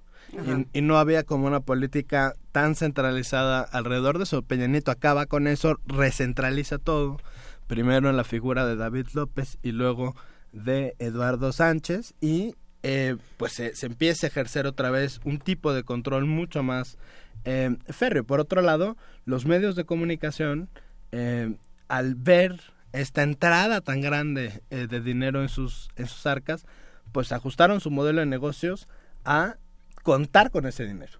Es decir, en lugar de, de evolucionar en cuál debe ser su modelo de negocios, decían, ya daban por descontado que tenían pues 100 millones o 50 millones o 40 millones. Estoy hablando de una locura de dinero, eh, pero ya lo daban por descontado eh, pensando que ese era el tipo de relación que se podía seguir. ¿Y qué daban a cambio? Porque bueno, Eh, no hay nosotros- lonche gratis, dice Trino, ¿no? en el año 2013, José Merino eh, eh, y un servidor hicimos un estudio que se llamaba mm, eh, Portadas, eh, el- que, era, que era el análisis de las portadas de los diarios nacionales del primer año de Peña Nieto, era el año 2013, y analizamos casi 6.000 portadas. ¿Qué tal eso? básicamente a mano con algunas herramientas digitales lo que decíamos es bueno en la, en la portada es una en uno es una edición editorial pero también es un espacio finito no y que cada espacio es decidido por alguien y que tiene que tener un criterio periodístico. Lo que encontramos es que eh, el 60% de los del espacio principal era un boletín gubernamental. Es decir no había, o sea, eran decisiones editoriales cuyo criterio periodístico podía estar en duda. Había periódicos, por ejemplo, como Reforma, que tiene un modelo de negocios eh, mucho más sano, donde, donde A ver, a ver, ahora nos detenemos un momento en reforma, Eh, porque creo que es un eh, caso interesante. diga- no sé si, digamos, en apariencia mucho más sano recibe, recibe una cantidad muy menor de publicidad oficial respecto al, al resto. eh, y sí veíamos que la cantidad de espacios en, de la primera plana eran investigaciones, digamos, originales, que no eran un boletín gubernamental o la declaración de una persona, lo, lo separamos entre dichos y hechos, eh, donde los dichos era la declaración de una sola persona, sin ningún tipo de contraste, donde es como la declaración del presidente, un balazo, una foto y eso ocupa la portada del periódico. Entonces, eh, eso era un ejercicio que hicimos porque la gente es muy difícil probar el nexo causal entre la publicidad oficial y la censura, porque muchos dicen es que la publicidad oficial afecta eh, la calidad eh, de, de la libertad de expresión. Yo creo que en No es- sabes qué publicarían de otra manera. no sabemos qué publicarían de otra manera, pero lo que sí, lo que sí vimos en ese año, desde las 6.000 portadas, digamos, es revelador de algo. Porque, el, digamos, si tú vives de, tu, de vender periódicos y tu decisión editorial es poner un boletín gubernamental, pues no, no, o no eres muy ducho en ventas o no eres muy ducho en periodismo. Entonces, eh, me parece que ahí hay algo eh, que eh, a nivel local es diferente. Eso sí, en un estudio que donde participé como investigador para la Asociación Nacional de Periódicos, eh, eh, para la Asociación Mundial de Periódicos, la WAN, em, lo que encontramos sí fue casos muy específicos donde dependencias gubernamentales le pedían, imagínense nada más por escrito a los periódicos, eh, que cambiaran su línea editorial eh, a cambio de no ponerlos en el concurso de publicidad oficial, de no darles más publicidad. Eso se los decían por escrito y está documentado en ese reporte eh, que, que se llama Buying Compliance, eh, eh, que es como eh, The Soft Censorship in Mexico, que es como la censura suave eh, y comprando la complacencia de los medios. Está, está en línea, se puede, se puede ver. Eso es a nivel local. Y a nivel local hicimos entrevistas con, eh, pues con directivos de medios, con reporteros, eh, vimos sus cifras eh, y ahí sí encontramos que seis, seis de cada diez pesos de, de un medio local proviene de, de la publicidad oficial. Es decir, si no tienes eso, no puedes pagar la nómina de, de tus trabajadores y no puedes sostener tus medios de comunicación. Y ahí sí encontramos, eh, digamos, una, una, un nexo causal, algunas, no, no, no en todos los casos, pero sí logramos documentar un par de casos donde la dependencia directamente le pedía al, al medio de comunicación o cambias tu línea editorial o no te damos publicidad oficial. En el caso federal es otra historia. Está Lo- por escrito. Sí, sí, sí. Eh, ahí hay una carta en del, La del- ignorancia es temeraria, ¿verdad? hay una carta en el 2012, si mal no recuerdo. Ahí, eh, se menciona en el reporte de la Secretaría de Seguridad Pública todavía, era el final del gobierno de Calderón, donde le dice al diario de Ciudad Juárez eh, que, que cambie su editorial o no entra al, al tema de policía oficial. Ahí en, ya en ese caso, hablar de muertos, qué cosa, ¿no? en, ¿O ese, qué? en ese caso el diario de Ciudad Juárez, que es, me parece, uno de los diarios más respetables que hay en este país, eh, pues hizo público el, el, pues el chantaje del que estaba sufriendo eh, y es así como conocemos esta información. Pero yo supongo que debe haber otros casos que no fueron ventilados por, eh, por los propios medios de comunicación. Digamos, a nivel local es otra historia porque ahí sí logramos más o menos identificar cuál es el- la proporción del, del, del- la ganancia total del, del periódico como empresa de publicidad oficial. A nivel nacional sí es muy es, dif- es difícil saberlo porque no sabemos, como no son transparentes. A ver, el New York Times publica cada año su reporte financiero. Aquí no sabemos cuánto es, digamos, el total de ventas del Universal y cuánto por de porcentaje representa la publicidad Eso oficial. sería muy interesante. Porque saberlo podríamos saber si, si realmente es algo que es preocupante o no. El tema es que sí es costosísimo. O sea, la manera en cómo subió en estos 12 años por lo menos. O sea, es una curva inenarrable. Eso no se ve en ninguna otra parte del mundo y menos con ese con esa pues cantidad de opacidad. A mí sí me gustaría detenernos un momentito nada más en el caso del periódico Reforma, que me parece un, un- tema interesante, justamente por este tema de, a ver, se revisan las portadas de 2013, eh, hay, se notan ciertas cosas, pero, por ejemplo, en este mismo programa eh, yo recuerdo voces de periodistas bastante agudos, bastante reconocidos, que decían que era el mejor periódico donde se podía publicar, y se dijo al aire en, este, en estos micrófonos, luego lo platicamos y hasta buscamos los audios, eh, y hasta que se empieza a desmoronar reforma, de pronto todas estas voces dicen, oye, no, sí, qué mal el tema de reforma. No me refiero a la, a la hipocresía periodística que puede haber, sino, ¿qué pasaba antes? O, o qué fue lo que le pasó en el camino a reforma en estos últimos años? Que, que crack, ¿no? ¿Qué fue lo que ocurrió ahí? Pues mira, la verdad es que pienso que ti- tiene que ver eh, con un asunto de, de ajuste a los nuevos modelos de negocio. Eh, en Reforma por, apostó particularmente al tema del cobro digital, a la pared digital y el cobro y a la venta de, mm, de ejemplares y publicidad privada. Pero también hay que pensar, o sea, en serio, en serio, en serio, si, si pensamos quién es que, o quiénes están detrás de la publicidad privada, es súper chiquito el pastel. O sea, tampoco es que haya, o sea, tampoco es que se anuncie la pollería Lupita en, en la reforma. es una no, cosa, bueno. Eh, es un pastel muy chico donde, por ejemplo, na- na- nadie revisa esto porque nos fijamos en la política, pero luego las secciones de negocios, las secciones de economía son las que pagan el periódico. Porque O ahí... los obituarios. Ahí, eh, los obituarios, obituarios. las planas que sacan las cámaras empresariales. Las revistas de Entonces, ese tipo de sociales. cosas es, es parte del modelo de negocio de los medios y lo que sí no sabemos es la proporción.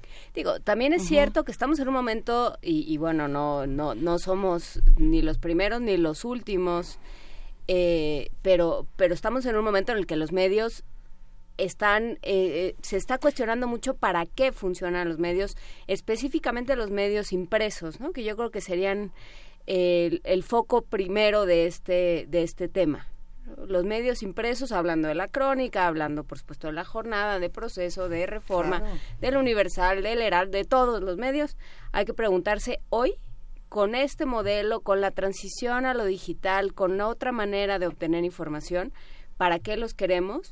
Y hasta qué punto esa información de la que tú hablabas, que es necesario colocar como eh, campañas de vacunación, este, alertas a la población, este tipo de cosas, que tanto su, em, su lugar de transmisión tiene que ser, su vía de transmisión tienen que ser los medios impresos. Ah, no.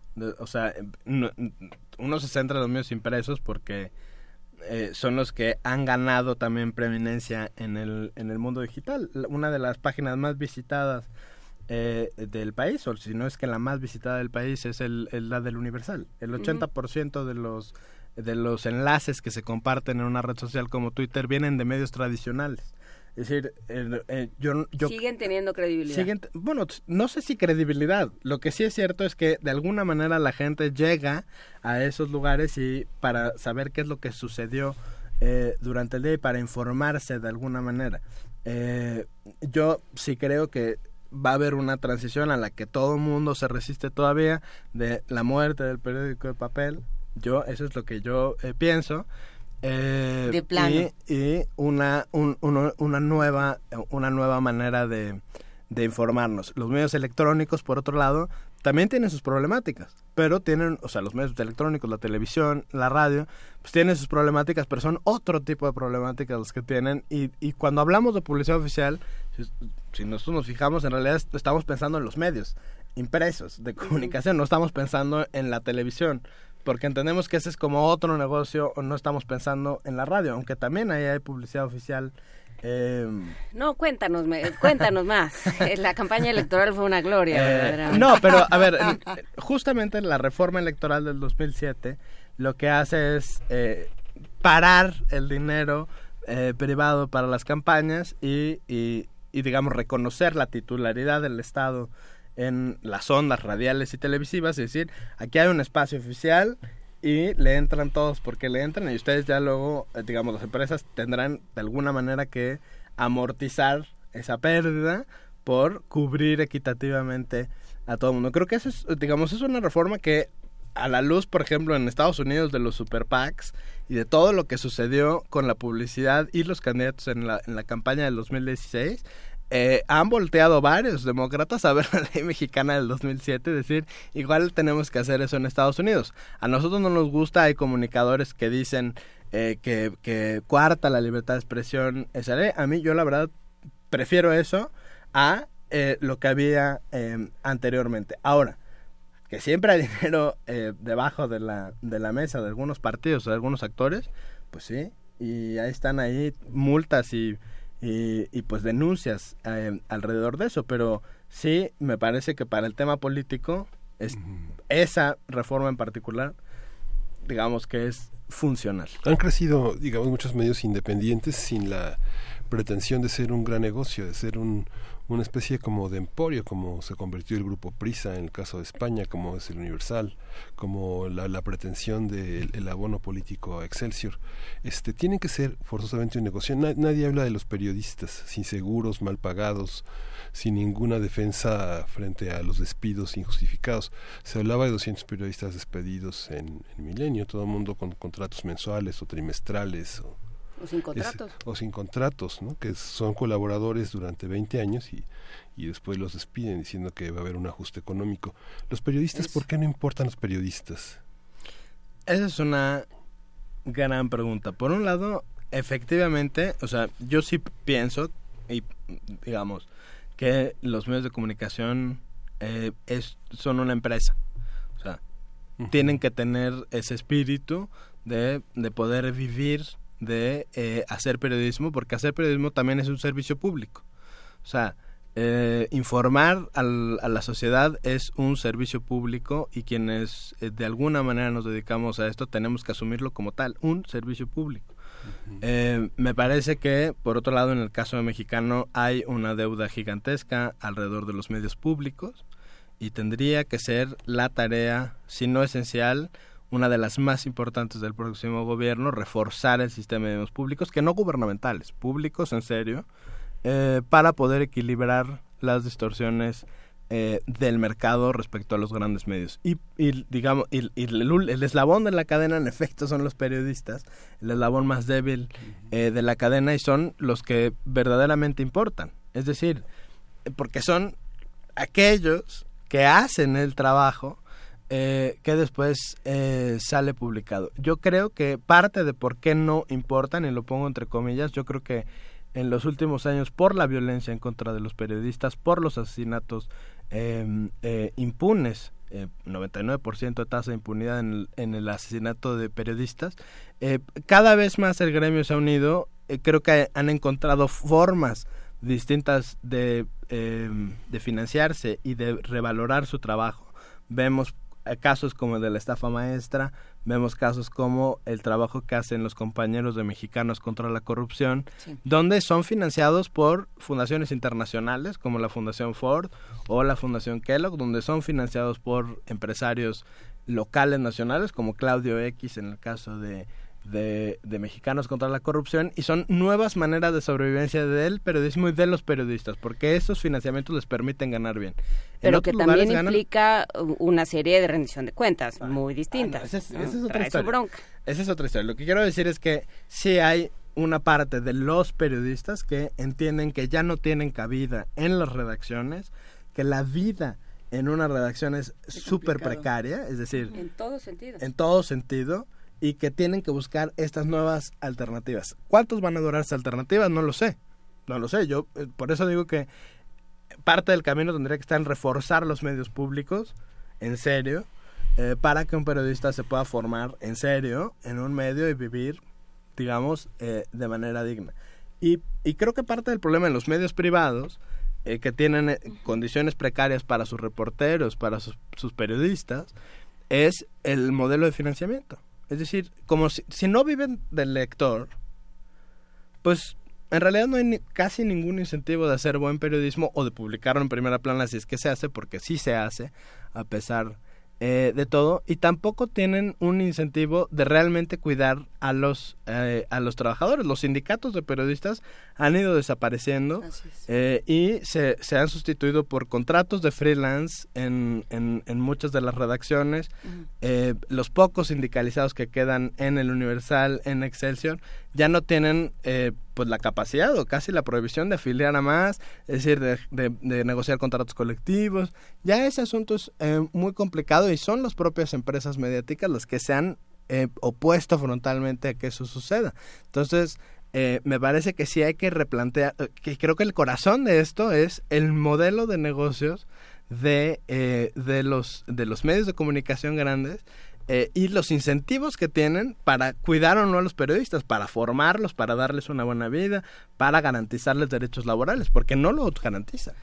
Eh, hace un momento decías que la, la apuesta, o bueno, yo quiero pensar que esta apuesta por los medios digitales eh, ha tenido pues muchos riesgos, pero también muchas victorias, ¿no? Es el caso de Horizontal, es el caso de Animal Político y de muchas otras plataformas que nos han dado muchísimo. Eh, ¿Cómo se puede ver eh, o cómo, cómo se puede transparentar en, medios digitales cuando no hay legislación de ese lado?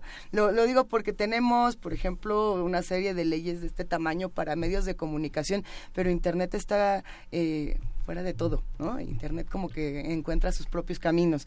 Eh, ¿Qué pasa ahí? ¿Cómo le hacen ustedes con este tema de financiamiento, con el tema de transparencia de dinero, de información, etcétera, etcétera, etcétera? Los riesgos de las plataformas digitales. Ah, bueno, o sea, ahí sí eh, justamente cambia el ecosistema, cambia la plataforma y cambian las maneras de cómo de cómo se financia y cómo se mide ese financiamiento, porque eh, por ejemplo antes lo medían en clics y ahora eh, diga, eh, cada- eso siempre va cambiando. Entonces estudios recientes dicen bueno quizá los clics no necesariamente significan influencia.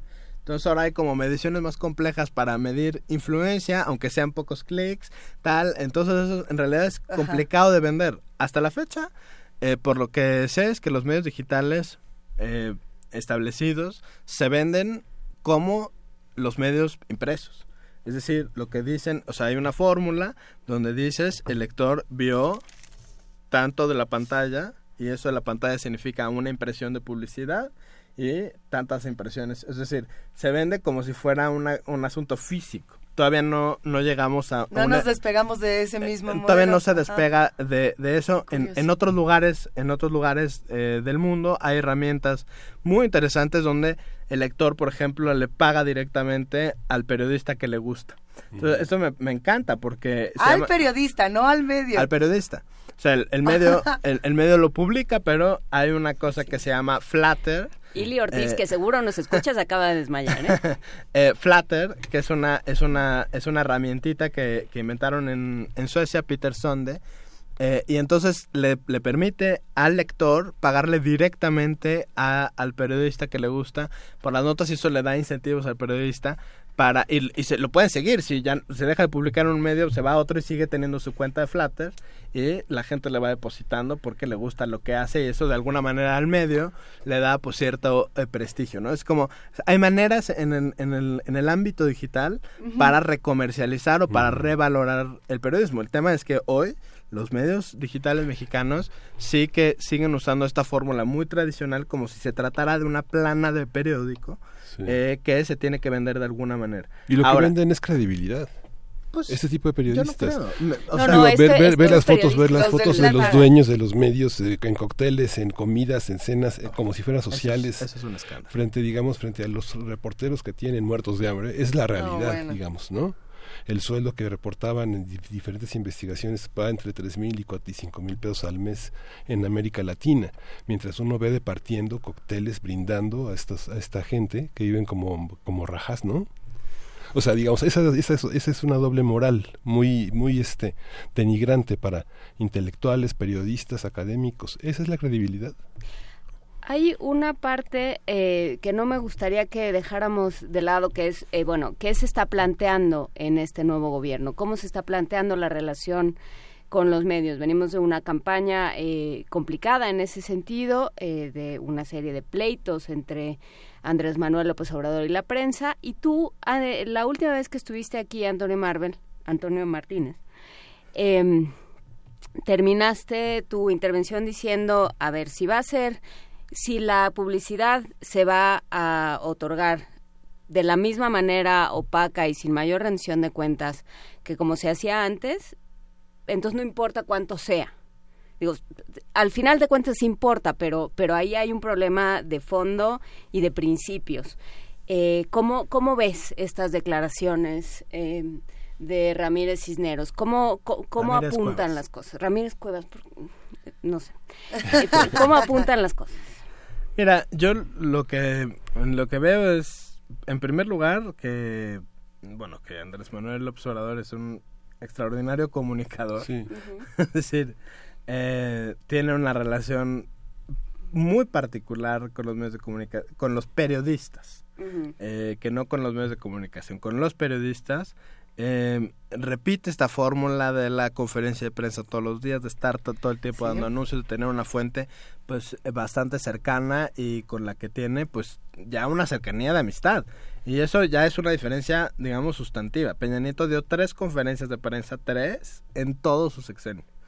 Eh, Bueno, pero es que una con Obama, Eduardo Sánchez, una, una con. Obama, una con Trump y una con López Obrador. No dio ninguna otra eh, conferencia de prensa donde aceptara preguntas y respuestas de la prensa. Entonces, eh, pues eso cambia. Eh, me parece que las declaraciones eh, de Andrés Manuel López Obrador, digamos, son unas declaraciones que nos obligan a discutir esto, esto que, esto que mencionabas sobre la diferencia que hay entre los dueños de los medios y los periodistas. Me parece que Andrés Manuel con los periodistas se lleva bien y con los medios o con los dueños de los medios no se No, lleva tan bien. Eh, porque como, como, como yo mismo he, he puesto sobre la mesa esta mañana, pues hay decisiones editoriales que no se explican periodísticamente.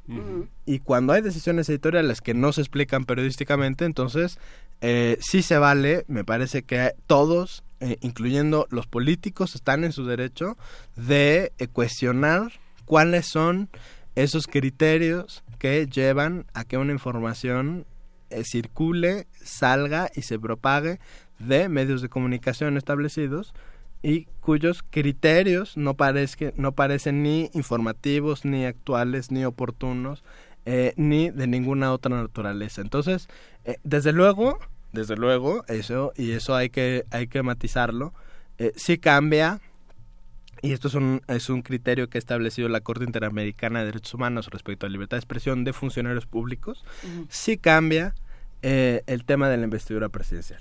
Es decir, cambia no solamente en eh, la cantidad de o el umbral de privacidad que tiene, es decir, baja el umbral de privacidad que tiene, es una, un personaje que estará sujeto al mayor escrutinio público y se tiene que garantizar esa eh, pues esa salvaguarda de los medios y de la sociedad de eh, el gran escrutinio público al personaje y donde también cambia la responsabilidad o las consecuencias de lo que dice. Porque no es lo mismo que uno diga lo que sea a que el presidente diga lo que sea. A ver, ¿no? pero una de las cosas que dice el presidente electo, por ejemplo, es que va a procurar el regreso a la radio de Carmen Aristegui de Gutiérrez Vivo. Eh, ¿Qué pasa cuando el presidente electo hace una declaración como esta y entonces saltan eh, una serie de periodistas y una serie de medios a decir, eso no es nada transparente, señor presidente electo, porque dan una serie de, de elementos por los cuales esto puede ser riesgoso por parte del presidente electo. No, pues, no, el regre- a ver, expliquémoslo, porque a mí me parece que es interesantísimo ese la- tema. las preferencias periodi- de periodistas Mira, del presidente, digo, así como todos hay, anima- queremos así como hay animadversiones, también digamos es peligroso que haya preferencias. ¿Qué pasa? ahí? ¿No? A mí si me preguntan, yo diría lo mismo, pero Sí, yo no soy los, el perio- los presidente periodistas electo, del ¿no? presidente, ¿no? Los periodistas. Exactamente. No, o sea, a mí, yo, yo creo que, a ver, hay que tomar también esta declaración, pues, desde el lugar que la está diciendo Andrés Manuel López Obrador. Eh, él eh, se opuso y, digamos, fue el único actor político que en ese momento eh, acusó censura directamente en el caso de Carmen Aristegui, eh, donde la censura de ese caso en particular tiene que ver con el tema de la Casa Blanca, ¿no? Donde directamente, o eso ha planteado eh, la propia Carmen en distintas ocasiones, eh, pues fue ahí un arreglo directo entre el empresario y el presidente de la República. Y en ese sentido hay un tipo de censura que debe ser condenable y Andrés Manuel en ese momento se sumó a, a esa a esa condena y lo mismo podemos decir del caso de Gutiérrez Vivó con sus particularidades. Gutiérrez Vivo funcionaba como dueño de medio. Desde luego. Desde luego, ¿no? En Eh, este esquema que estaban planteando era Sí. más dueño de medios es- que periodista que ya. periodista, pero tenía un programa, pues... Sí, sí y, al que final, era- y al final abandonó a sus periodistas. eh, que Los eh, abandonó. Tenía, ese, tenía ese programa que tenía pues esa esa esa influencia, esa... Y que creó una eh, escuela. Creó una forma de hacer periodismo. de periodismo en radio, desde luego. Y, y, y creo que el, el tema de Canal Manuel, digo, bueno, voy a procurar que, eh, que, por un lado está haciendo un comentario acerca de "Mm, yo no voy a censurar como lo hace este presidente, y por el otro dice habrá espacios eh, para Carmen Aristegui. Ahora, es- estas, estas, estas semanas, estas semanas en los periódicos ha- había circulado la, la noticia. Yo, no, no, ya la verdad es que no tengo eh, conocimiento y más bien hay que tomarla como un rumor eh, de que pondrían a Gutiérrez Vivo a cargo del IMER. Bueno, pues eso, eso, eso es ya garantizar un espacio desde la radio pública a un comunicador. Eso me parece que no está mal. O sea, podrían haber, o sea, quién sabe si lo pongan, pero pu- pueden poner a alguien que no sepa nada de radio. De todos modos da igual. ¿No? Entonces, eh, Chan, me, chan, chan. me parece que ahí hay, ahí hay espacios de juego y no, y no, y no creo que, que, que haya ninguna falta, ¿no? No es que, porque además cuando dice voy a procurar, no es que vaya a quitar a alguien para poner a Carmen a la fuerza, es simplemente que las condiciones que hoy hacen que Carmen no pueda estar al aire, pues cambien. Y si, y si cambian, y eso, digamos, por lógica, eh, la regresa a los micrófonos, pues bueno, ahí está. Mientras más voces, mientras más eh, plumas, mientras más artículos en medios digitales y mientras más opiniones tengamos, más rica será la información para todos los lectores y para todos los que estamos del otro lado. Eso, eh, vaya, no, no tiene desperdicio tener numerosas voces. Ahora vamos a revisar paso a paso que todo este proceso sea transparente, que todos podamos tener opinión y sobre todo información en mano para seguir analizando qué va a pasar eh, en los próximos días en nuestro país. Pero bueno, Antonio Martínez, ha sido un gustazo, qué conversación. No queremos que se acabe, pero el tiempo pues apremia un poco. Muchísimas gracias. Gracias, gracias a ustedes. Nos vemos muy pronto y nosotros seguimos aquí en Primer Movimiento haciendo la invitación a que se queden con nosotros un momento más. Tenemos una mención importante, Miguel Ángel. Hay que decir que el Instituto de. Investigaciones Bibliográficas organiza unas mesas en la Biblioteca Nacional para conmemorar los 150 años del nacimiento de Ángel de Campo Micros. Hay que asomarse al trabajo de este de este periodista, de este eh, cuentista, cro- cronista de, de México. Eh, cien- 150 años de Ángel de Campo y bueno, pues hay que asomarse también a lo que está haciendo la Biblioteca Nacional. De nuestra universidad. Un gran abrazo a todos los que trabajan por ahí y a todos los apasionados de este personaje y de la literatura mexicana de la época. Más información en redes sociales, arroba P Movimiento, diagonal Primer Movimiento UNAM y llámenos por favor 55 36 43 39. Nos vamos a una pausa y ya volvemos a la tercera hora de Primer Movimiento. Síguenos en redes sociales. Encuéntranos en Facebook como Primer Movimiento y en Twitter como arroba PMovimiento. Hagamos comunidad.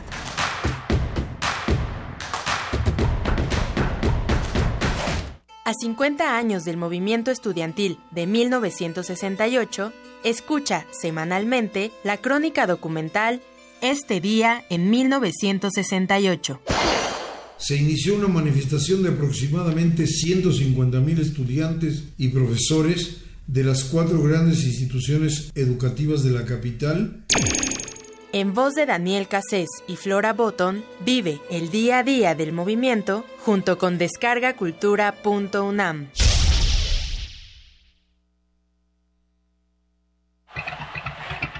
Mm, nada como caminar por las calles y percibir la otra ciudad. Esa alternativa escondida entre el bullicio y el asfalto. Se parte de Escaparate 961. La revista cultural que te ofrece las otras opciones. Viernes a las 15:15 por el 96.1 de FM. Radio UNAM. Experiencia sonora.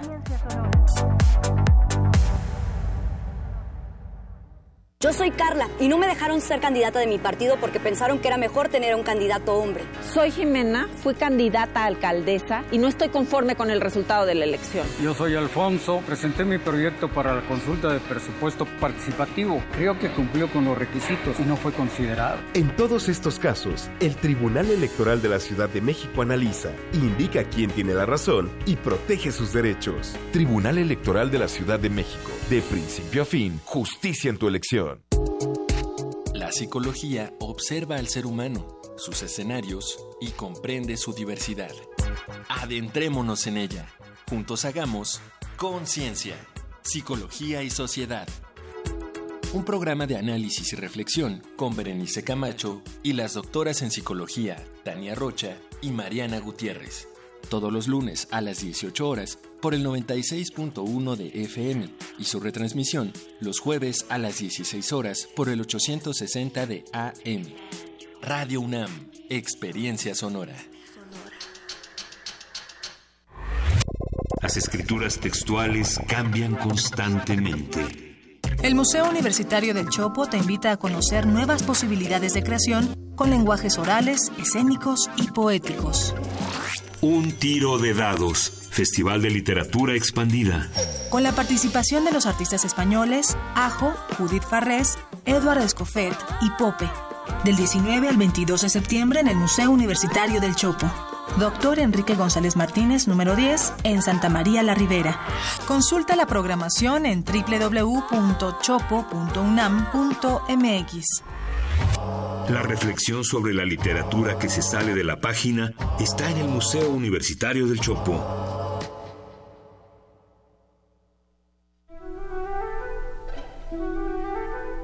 Amigos, yo soy Paulina Rivero Weber, directora del programa universitario de bioética. Yo los invito a escuchar El Árbol de las Ideas, Arte, Ciencia y Filosofía para la Vida.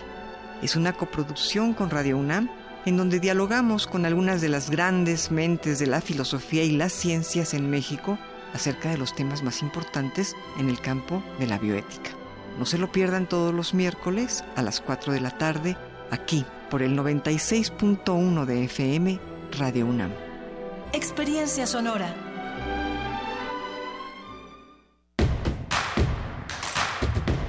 Encuentra la música de primer movimiento día a día en el Spotify de Radio UNAM y agréganos a tus favoritos.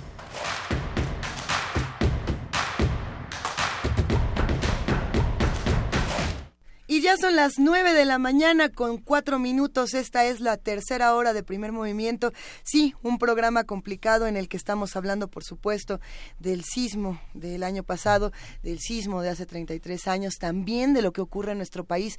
Es importante no perder la pista de ciertas notas como la que estuvimos discutiendo con Antonio Martínez, como la que estuvimos discutiendo también con Aranza Ayala, Juana Inés de esa. Buenos días, Miguel Ángel Quemain. Buenos días. Buenos, días, Luisa. Hay que recordar que hoy a la las 13.14 de la tarde a la 1.14 de la tarde. Se van a guardar dos minutos de silencio por, eh, pues, en recuerdo de todo aquello que perdimos de muchas formas, que perdió cada quien.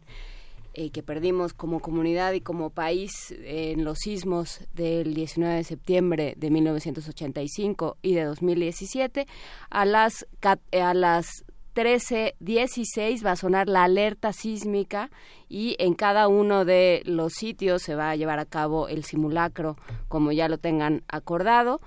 Eh, al, terminar esta alerta se va a desalojar la estación, se van a revisar las instalaciones, entonces quienes escuchen Prisma van a ver eh, interrumpida la transmisión en vivo, va a haber una cápsula de cinco minutos al finalizar la alerta, pero bueno, hay que, lo que es importante tener en cuenta es que va a sonar la alerta sísmica a la una de la tarde con 16 minutos. Téngalo eh, presente, ayude a quien necesite ayude, sepa eh, cómo eh, reconozca a todas aquellas personas que necesitan otro tipo de ayuda y pues estemos preparados para para que nuestra solidaridad tenga un mejor cauce. Luisa Iglesias. El día de ayer nos escribieron a nuestra cuenta de Twitter para hacer una precisión que me parece muy exacta y que además es importante eh, compartir en, en diferentes espacios. La diferencia entre alerta y alarma.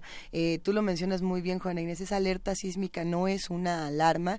Eh, sí, por supuesto que hay confusión. De pronto a, distintos comunicadores se nos ha llegado a salir alarma, alerta, chirrido, etcétera. Pero no, hay que explicar que la alerta sísmica es lo que ocurre cuando tenemos 50 segundos para evacuar un, inmueble, mientras que la alarma sísmica es lo que se escucha cuando ya eh, tenemos un sismo perceptible. Eh, sí, es una alerta, tengamos paciencia, seamos eh, solidarios con los que estén nerviosos el día de hoy. Habrá muchísimo tránsito en la Ciudad de México, ya que hay una serie de movilizaciones, de manifestaciones y, por supuesto, de, de personas que estarán afuera de sus edificios, porque los edificios siguen ahí y no, no han sido ni siquiera derrumbados. Entonces, ni siquiera eh, valorados en muchos casos. En muchos de los casos. Seamos pacientes, eh, tratemos de no hacer uso de la bocina de nuestro vehículo, si nos es posible, evitémoslo para pues acompañar un poco a los que están viviendo estas catástrofes, porque las estamos viviendo todos y las estamos viviendo todos los días. Vámonos a poesía necesaria. Primer movimiento Hacemos comunidad. Es hora de Poesía Necesaria. Miguel Ángel Quemay. Lisa, se ha publicado un libro de Tania Huntington que se llama Solastalgia. Hay una versión al español de Hernán Bravo Varela, que también es poeta, y lo está editado por Almadía y la Universidad Autónoma de Aguascalientes. Es un tomo pequeño, bilingüe, y voy a leer Asiento Trasero que se va a acompañar con el futuro de Leonard Cohen. Dice, prosiguen los caminos y olvidamos y somos olvidados como los propios astros fugaces que se han ido. Es una cita un, de Edward Thomas y el poema empieza. Gracias a este poema ya no podré olvidar cómo te sentaste en el asiento trasero de un Nissan Platina rojo y de la nada me preguntaste si tenían lengua o no los tiburones.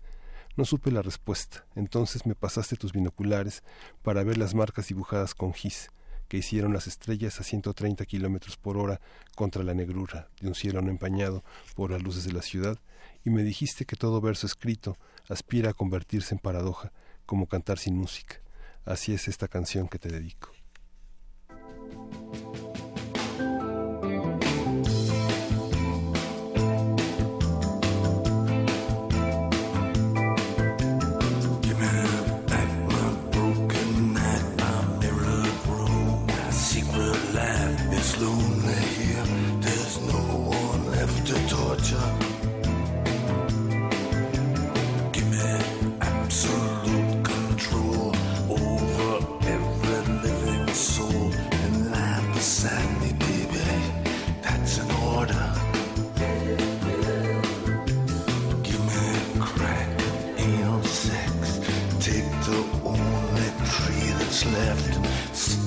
知。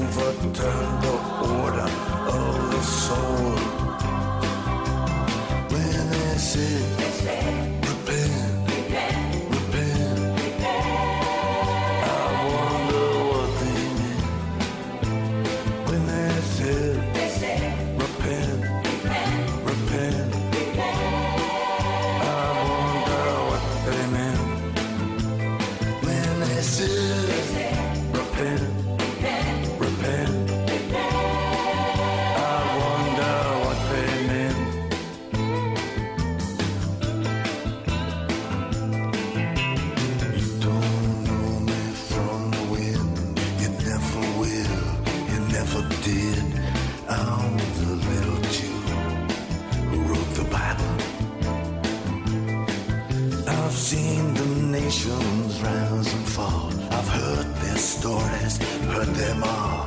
But love's the only engine of survival. Your servant here, he has been told to say it clear, to say it cool. It's over.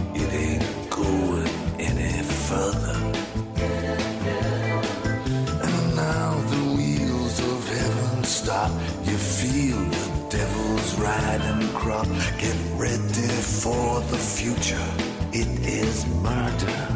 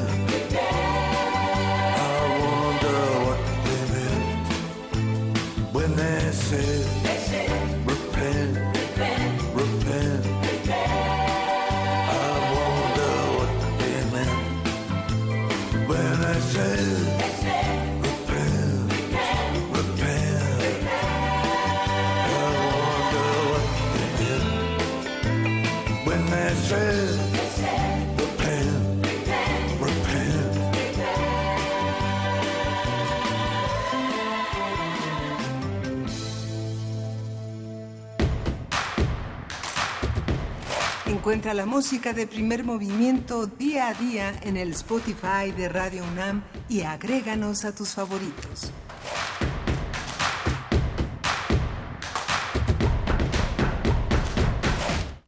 Ya se estaba quedando afónico Leonard Cohen de tanto tiempo que no tuvimos cantando. Ay, ¿eh? Leonard Cohen. Ay, Leonard Cohen.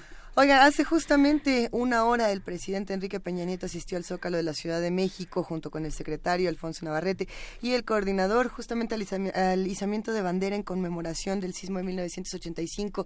Sí, son muchas conmemoraciones eh, para un día. eh, las imágenes, como siempre, son impactantes otras imágenes que bueno se deben contrastar con esa no tenemos la, la bandera pero también tenemos una ciudad que no ha tenido eh, los recursos bueno que los recursos los tiene pero que no de- desaparecieron verdad será será otro tema Y una bueno, ciudad donde eh, ciudad rota. una ciudad rota y una y un país donde ser pobre implica que pues tampoco tampoco vas a tener acceso a la reconstrucción, tampoco te van a hacer caso. De eso vamos a platicar eh, en un momento más. Eh, por lo pronto, Luisa, tú habías seleccionado un audio que puede ser interesante para quienes nos escuchan. Pues tratando de recordar un poco qué era lo que estábamos escuchando hace un año, qué era lo que estábamos eh, conversando, cómo fue que, que recibimos toda esta información del sismo de, del 2017. Es uno como que todavía no cae el 20 de pronto de que ya Sí. fue un año. Eh, la voz de, de Juan Villoro estaba presente, por supuesto, con este poema eh, con el puño en, eh, en alto y, y merece el gusto volverlo a escuchar para, para que se acabe la pena. Eh, vamos a escucharlo en este momento y regresamos a platicar con ustedes. Eres del lugar donde recoges la basura, donde dos rayos caen en el mismo sitio, porque viste el primero, esperas el segundo y aquí sigues, donde la tierra se abre y la gente se junta. Otra vez llegaste tarde, estás vivo por impuntual, por no asistir a la cita que a las 13:14 te había dado la muerte, 32 años después de la otra cita a la que tampoco llegaste a tiempo. Eres el que no tiene guantes, el que reparte agua, el que regala sus medicinas porque ya se curó de espanto, el que vio la luna y soñó cosas raras, pero no supo interpretarlas, el que fue por sus hijos a la escuela, el que pensó en los que tenían hijos en la escuela, el que se quedó sin pila, el que salió a la calle a ofrecer su celular, el que entró a robar a un comercio abandonado y se arrepintió en un centro de acopio, el que supo que salía sobrando, el que estuvo despierto para que los demás durmieran, el que es de aquí, el que acaba de llegar y ya es de aquí, el que dice ciudad por decir tú y yo, y Pedro y Marta y Francisco y Guadalupe, el que lleva dos días sin luz ni agua, el que todavía respira, el que levantó un puño para pedir silencio, los que le hicieron caso, los que levantaron el puño, los que levantaron el puño para escuchar si alguien vivía, los que levantaron el puño para escuchar si alguien vivía y oyeron un murmullo, los que no dejan de escuchar.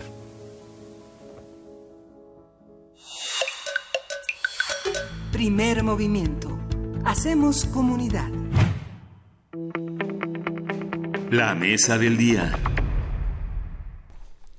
Tras el sismo ocurrido en México el 19 de septiembre de 2017, el periodista Alejandro Sánchez coordinó un trabajo de investigación del que surgió el libro 19 edificios como 19 heridas, material que compila historias de inmuebles derrumbados por el terremoto y en el que la corrupción y la negligencia fueron protagonistas. Para su investigación, los periodistas que formaron parte del proyecto regresaron al lugar de la tragedia casi un año después y en la mayoría de los casos fueron descubriendo la incompetencia, la negligencia de las autoridades involucradas por lo que al momento de coordinar las historias se consideró que la investigación tenía que trascender los datos y la documentación para dar cuenta de realidades humanas. Así, la resiliencia fue uno de los ejes del trabajo, como lo señala Alejandro Sánchez, un concepto muy utilizado actualmente en un contexto de violencia que tiene que ver con los momentos en los que se sufre una pena o se vive una tragedia y cómo la procesa el ser humano. Bueno, nos acompaña esta mañana y nos da muchísimo gusto Hugo Corso, coordinador de información en el Heraldo de México. Él escribió Bruma en Escocia, un capítulo del libro 19 edificios como 19 heridas y hoy vamos a hablar justamente sobre esta investigación periodística, qué dice, qué demuestra y qué nos deja todavía eh, por resolver. ¿no? ¿Cómo estás? Muy Gracias, muy días, buenos días. ¿Cómo está? Buenos días a toda la audiencia. Es un día complejo, es un día difícil, pero da muchísimo gusto que podamos estar aquí para platicar. Suena, suena cliché, pero eh, la verdad sí esta mañana me levanté con, con una sensación distinta a, otras mañanas, ¿no? Sí es un día difícil, se siente desde, desde el momento en que abres el Twitter, ves eh, los memoriales, los homenajes, eh, sí, es un día complicado, pero estamos este, sorteándolo, creo todos, ¿no? Y más aún, supongo, las víctimas. Bueno, hay heridas que siguen ahí. Por lo menos tenemos aquí 19, 19 edificios como 19 heridas. Cuéntanos. Así es. Pues la intención del trabajo fue contar un poco la historia, eh, dramatizar la historia no ficticia, que es como un término de, de muy, muy gringo tal vez. Sí pero a partir de hechos reales contar la historia y el drama que vivieron eh, personas que padecieron el sismo de manera mucho más directa, viviendo en edificios que colapsaron, pero el entretelón o, la historia subyacente es en realidad la historia de los edificios y, y qué está detrás de los edificios. El subtítulo del libro es eh, ¿Por qué el sismo nos pegó tan fuerte? Y una de las situaciones que encontramos como eh, común denominador es que no fue un evento catastrófico de la naturaleza el que los tiró, fue el catastrófico evento de la corrupción. En todos, casi los edificios, hay eh, densidades excedidas, hay límites de altura excedidos. El edificio de Escocia 4 tenía permiso para cuatro niveles y tenía ocho. Tenía permiso para 16 departamentos, eh, para ocho departamentos y había 16. Entonces, eso en términos estructurales es, eh, es catastrófico, no la naturaleza. Además, el peritaje posterior que encargó una de las víctimas en su departamento, Araceli Ramírez, determinó que los materiales no fueron eh, los correctos. Había varillas de menor eh, grosor, el faraguado del cemento, según el peritaje de estos eh, ingenieros, no fue el correcto. Tenían un estacionamiento en planta baja con pocos muros de carga. En fin, es, es una historia, es un cúmulo de historias de corrupción que está entretejido en las historias del drama que vivieron las víctimas. Y hay una serie de historias de vulnerabilidad. Eh, hay varios ejercicios que se hicieron, sobre todo eh, no en la Ciudad de México, sino en distintas partes del resto de la República de, estos eh, grandísimos, esta grandísima cantidad de sitios olvidados a los que ya no, no llega nada y que no llegó la ayuda y que no llegó que, no han llegado los materiales para construir de entrada ¿no? y que una vez que construyeron cada uno sus casas como pudo se cayeron y entonces eh, pues no ha llegado ayuda para reconstrucción o sea realmente poblaciones absolutamente olvidadas sobre la tragedia o sobre el, justamente el el acontecimiento, el evento sísmico, viene la pobreza. ¿no? Eres vulnerable, te vas a volver más vulnerable. Y de todas maneras, nadie se va a acordar de ti. Así es, Juan Inés. Hay una historia, hay una involuntaria, guion voluntaria historia de revictimizaciones. ¿no? Parece que, que, hay, este, que la naturaleza sí discrimina y la burocracia mucho más. El sismo pegó muy fuerte en zonas verdaderamente apartadas de, del, del desarrollo social. Este, tenemos casos en, en Puebla, en Morelos, en Oaxaca, en Chiapas, con los sismos del 7 de septiembre. Y encima de ello, si aquí en la Ciudad de México todavía eh, más de la mitad de los recursos no se saben cómo se están aplicando de los donativos, no nos podemos imaginar lo que pasa fuera de la Ciudad de México, en estas comunidades. ¿no? Sí, hay, Sí. Fue, fue como llover sobre mojado en, en fuera de la ciudad. Bueno, no nos podemos imaginar, pero tendríamos que poder imaginarnos o tendríamos que poder saberlo gracias a los ejercicios periodísticos. ¿Cómo fue este trabajo? ¿Cómo, cómo se organizaron? ¿Hubo contacto entre ustedes? ¿Cómo fue? Entre algunos hubo contacto, sobre todo yo con Alejandro, Alejandro Sánchez, que es el coordinador Sí. del libro. Eh, buscamos que, que el, que el libro escapara a la anécdota y a la, y a la buena narrativa que tienen muchos, muchos eh, de los participantes del libro. Este, me excluyo para, para no parecer en, en autocebollazo, pero además de la buena pluma que, que tienen muchos y muchas de los participantes del, del libro, se buscó que tuviera un, un trasfondo eh, periodístico. Eh, todo lo que se dice está, está documentado, ya sea con una solicitud de transparencia, con alguna parte del, del legajo de las investigaciones que abrió la Procuraduría de Justicia, eh, en este caso de la Ciudad de México, eh, con testimonios eh, directos de las víctimas. Eh, el trabajo fue casi uno a uno entre Alejandro, coordinador, y cada uno de los, de los autores. Volvimos al lugar de los hechos. eh, otra, otra de las eh, condiciones o cualidades que tiene el libro es que todos los participantes somos eh, personas que reporteamos el día del sismo en los lugares de los que estamos hablando. No hay ninguna referencia indirecta, ¿no? Todos estuvimos en el lugar del que describimos y dos, tres, cuatro meses después volvimos dos, cuatro, seis veces al lugar a buscar testimonios de las propias víctimas de las que hablamos, de los vecinos, de la gente que conoce o que pasa por el lugar.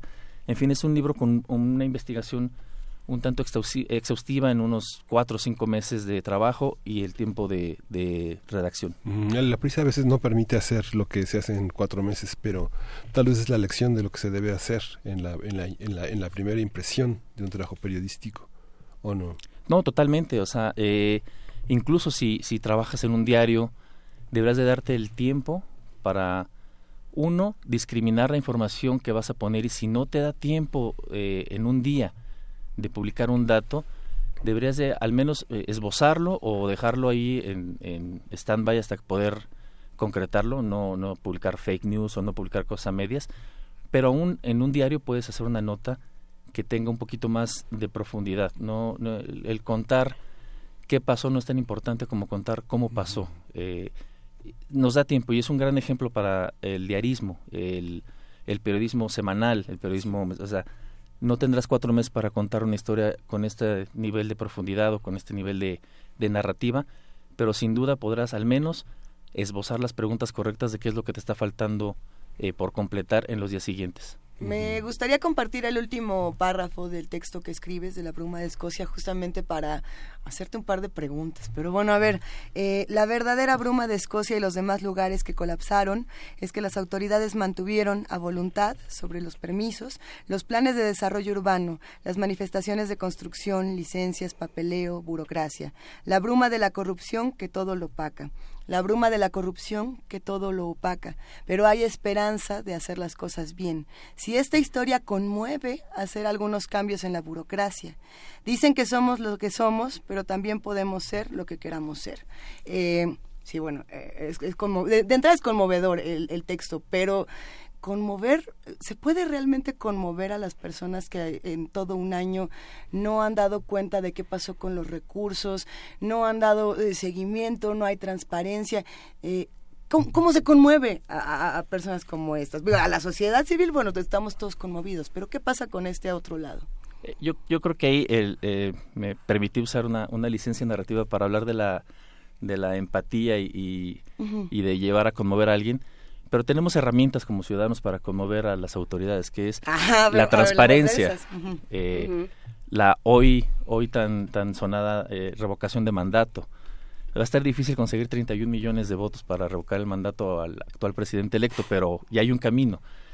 Podemos conmover eh, con la protesta social, podemos este, ir y hacer, tenemos todos derecho a la expresión libre y a la, a la libre manifestación y para plantarnos afuera del primer Congreso de la Ciudad de México y decirles de los decenas, al menos 36 edificios que se reconocen colapsados en la Ciudad de México, solo nueve se han reconstruido un año después.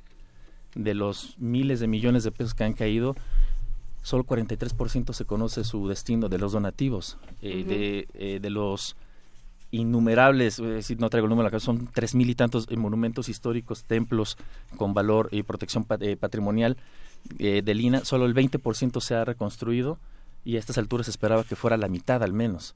Entonces podemos conmover a través, tenemos un instrumento poderosísimo los ciudadanos como es la transparencia y podemos exigirle cuentas, sobre todo a los nuevos gobiernos que llegan tanto en la Ciudad de México como a nivel federal, que se precian de ser y de escuchar a las a las movilizaciones sociales y decir, este queremos que te conmuevas ante esto. La exigencia creo que es la, la manera de conmoverlos en, en ¿Qué, la vida. fue, qué fue lo que pasó en el edificio de Escocia? Porque además hubo una serie de desinformaciones alrededor Sí, de este. sí, sí, sí. ¿Qué pasó? En, en Escocia eh, había además el- el- el- la confusión el propio día del, del terremoto hace un año. Se sumaba porque a unos metros estaba otro edificio que también se eh, colapsó, el de Edimburgo 4. Están eh, a A nada. 20 metros. Eh, la gente se preguntaba, la gente que, que había logrado salir con vida de, de alguno de estos dos edificios, decía, ¿por qué? Justamente la, la pregunta, ¿por qué, ¿por qué mi edificio se cayó y el de enfrente no?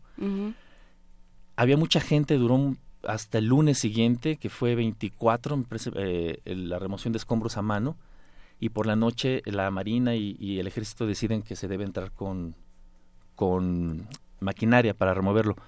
Una de las confusiones que supongo que es de las que eh, hablas, Juana Inés, es desde el primer día en la noche se decía que Juan Pablo Irigoyen, un joven de 19 años que estaba con su mamá, la mamá logró salir del departamento a tiempo, lo cual eh, marca que pudo haber salido Juan Pablo.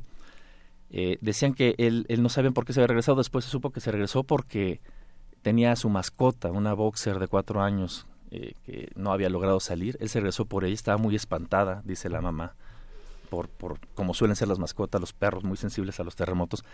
Se regresó y, y lo, lo atrapó adentro del, del departamento 1 del, de Escocia 4. Después se dijo que esa misma noche alguien le enseñó en un teléfono celular un mensaje a Araceli, la mamá de Juan Pablo, le dijo, mira, tu hijo está bien, están diciendo en redes sociales que está mandando WhatsApp a sus amigos. Y eso fue un fuente ovejuna, porque un fuente ovejuna dolorosísimo además, porque Araceli dice, yo no sabía que sí estaba, estaba emocionada, pero después volteaba a ver la pila de cemento encima de él y decía yo, ¿qué, pasa? O sea, no sé si preferiría que mi hijo estuviera ya muerto o atrapado debajo de toda esa mole de concreto. Entonces le dieron esa esperanza. Después, eh, la, esposa del portero del edificio le dijo, oye, yo ya vi que sacaron a Juan Pablo, este, se lo llevaron, búscalo porque a lo mejor no lo identificaron, no trae nada. Se puso a buscar en los hospitales. Después, eh, alguien le dijo que había un Juan Pablo Irigoya en, en el hospital de Tlalpan y entonces de volada se fueron a buscarlo y efectivamente había un Juan Pablo Irigoya, joven, que había sido herido, pero solo estando en vivo se dieron cuenta del, del desliz fonético, ¿no? Él era Juan Pablo Irigoya, este, el, joven Juan Pablo Irigoyen, es casi homónimo, entonces parece que de veras este, la, realidad tiene una maestría narrativa para mantener la atención eh, medio extraña. Finalmente encontraron horas, horas, unas dos horas después de que entró la maquinaria del ejército y de la marina a remover escombros, con lo cual el- el riesgo es que el cuerpo eh, Se no vaya se vaya entre los escombros. Logran encontrarlo y le, le dijeron que bueno había muerto casi inmediatamente, lo cual le dio consuelo a Araceli, pero fue una semana de mantener la atención respecto a si estaba, si no estaba, si se había regresado por la perra o no. Que lo que te habla es de vacíos de protocolo. Totalmente. Eh, yo estuve ahí desde el- casi los primeros minutos, eh, me pude mover muy rápido ese día, andaba en, en motocicleta, llegué unos 20, 30 minutos después, y los que tomaron el control de la, de la emergencia de la protección civil, la remoción primera de escombros, a, a organizar las filas de personas acarreando las cubetas y demás, fueron los vecinos. No solo eso, comenzaron a llegar en la tarde y tarde noche eh, eh, elementos del ejército y de la marina y al ver la organización de los vecinos y al ver este sentimiento anti anti autoridad, porque la gente, sobre todo los los mayorcitos como como yo, recordamos que en el 85 pues Se ya había tardaron. se tardaron y que ya había habido un sismo de esa magnitud y que entonces por qué se vuelven a caer los edificios y entonces estaban estaban muy resistentes a, a la autoridad y se mantuvieron se mantuvieron lejos esta esta este sentimiento dejó, permitió que la gente se organizara, pero efectivamente faltan protocolos. La gente todavía no sabemos cómo actuar, sobre todo porque desconfiamos de nuestra autoridad. Y cuando llegan y nos dicen, a ver, todos para acá, vamos a hacer esto. Sí hubo una ausencia de protocolos, eh, y bueno, y por no hablar de la ausencia de, protocolos de construcción previos y de falta de revisión y directores responsables de obra que no revisaron o que dieron avales, avales eh, a, a edificios que no deberían tenerlo. ¿Hay eh, temas en común en, el, en los trabajos del libro? O sea, cada uno se, se ocupa de problemáticas particulares. Hay quienes hablan de, eh, de edificios que son patrimonio histórico, hay quien habla de escuelas, hay quien habla de casas de adobe. Son, eh, y son problemáticas, eh, poblaciones, pues como en México. ¿no? Son, son, eh, es una muestra de las diferentes caras que puede tener una misma tragedia. Em, ¿hay, ¿Hay algo en común que une a este libro? De, más allá del, del, del, perfil de quien escribió y de que tenía que estar ahí y, y de contar alguna historia o de corrupción o, o, o, de omisión para ello, la intención fue dar justamente un mosaico lo más amplio posible. Uh -huh. eh, por ejemplo, Francisco Nieto, que es reportero en, en el Heraldo de México, sí. él cuenta la historia de Naomi, una, una niña que murió en Xochimilco, y hay, la particularidad que resalta es eh, un poco los usos y costumbres de la gente, ¿no? Casi el remate de la historia, sin hacer un spoiler, es eh, le ponen un altar, la gente de San Gregorio en Xochimilco le pone un altar a, la niña. Eh, primero piensa uno que eh, dice, empezó con una veladora, dos, cuatro, luego un altar. Eh, la gente pensaba que era bueno en recuerdo de, la muerte de, de, trágica de la niña, pero comenzó a darse cuenta que la, la, las personas llegan al altar y le piden a Naomi que por favor le ayuden a su hijo, que hoy va a tener un examen, que pues por favor le, le eche la mano. Comienza a haber un, un, asunto de convertir la tragedia, como solemos hacer en algunas partes de México, en algo, en algo proactivo, ¿no? Com comenzaron a ver la muerte como algo no definitivo y a lo mejor parte de algo distinto como es pues esta la intercesión esta intercesión este en en, en Xochimilco Fuerte. Eh, hay, hay, historias como la de Penile Ramírez que se va a San Mateo del Mar en Oaxaca, que es el primer lugar que tiene alerta de tsunami eh, después del terremoto. Hay historias muy personales como la de Daniel Venegas, él es uh -huh. reportero de, eh, que cubre la presidencia de la República para Milenio. Él estaba volando en el avión presidencial, iban, iban justo a ver eh, los avances de el estatus de las cosas a 12 días después del terremoto del, del 7 de septiembre y dice que antes de aterrizar les avisan, les dicen que hubo un, fuerte temblor en la Ciudad de México que pegó muy fuerte en las colonias del Valle, en Narvarte, en el sur, y se regresan. Y entonces sin poder utilizar el teléfono celular, él, dice, este, mi familia está él vive en la, en la Narvarte, mi familia está ahí. Dos horas de angustia, este, terrible, y se narra una parte de, del sismo del 85, él estaba muy pequeño, dice que recuerda que sintió tanto miedo en el 85 que dijo, Dios, por favor, eh, no quiero, si vuelve a temblar así, no quiero que me vuelva a agarrar un temblor de esta, de esta magnitud. No que quiero vaya yo estar, volando. Que vaya yo volando. Concedido. Pues ahí está. ¿Qué pasa, qué pasa con estos, eh, es que no son relatos, pero bueno, con estas historias eh, narradas después, eh, unos meses después, una, un, un, con un momento de de asentar el horror. Lo, lo, pregunto pensando en lo que ocurrió justamente hace un año al no asentar las cosas y al intentar compartir la mayor información posible, eh, crear personajes, crear eh, momentos, como es el caso de Frida Sofía, por ejemplo, uh -huh. y de muchos periodistas que dijeron yo necesito contar esta historia con ficción, sin ficción, como sea que la tenga que contar, pero bueno, se dio a cosas espeluznantes y a, también un reclamo de los lectores brutal. Aquellos que compartieron la, la noticia de Frida Sofía recibieron un eh, azotón por sí. parte de los lectores. ¿Qué, ¿Qué, pasa, por ejemplo, en ese sentido?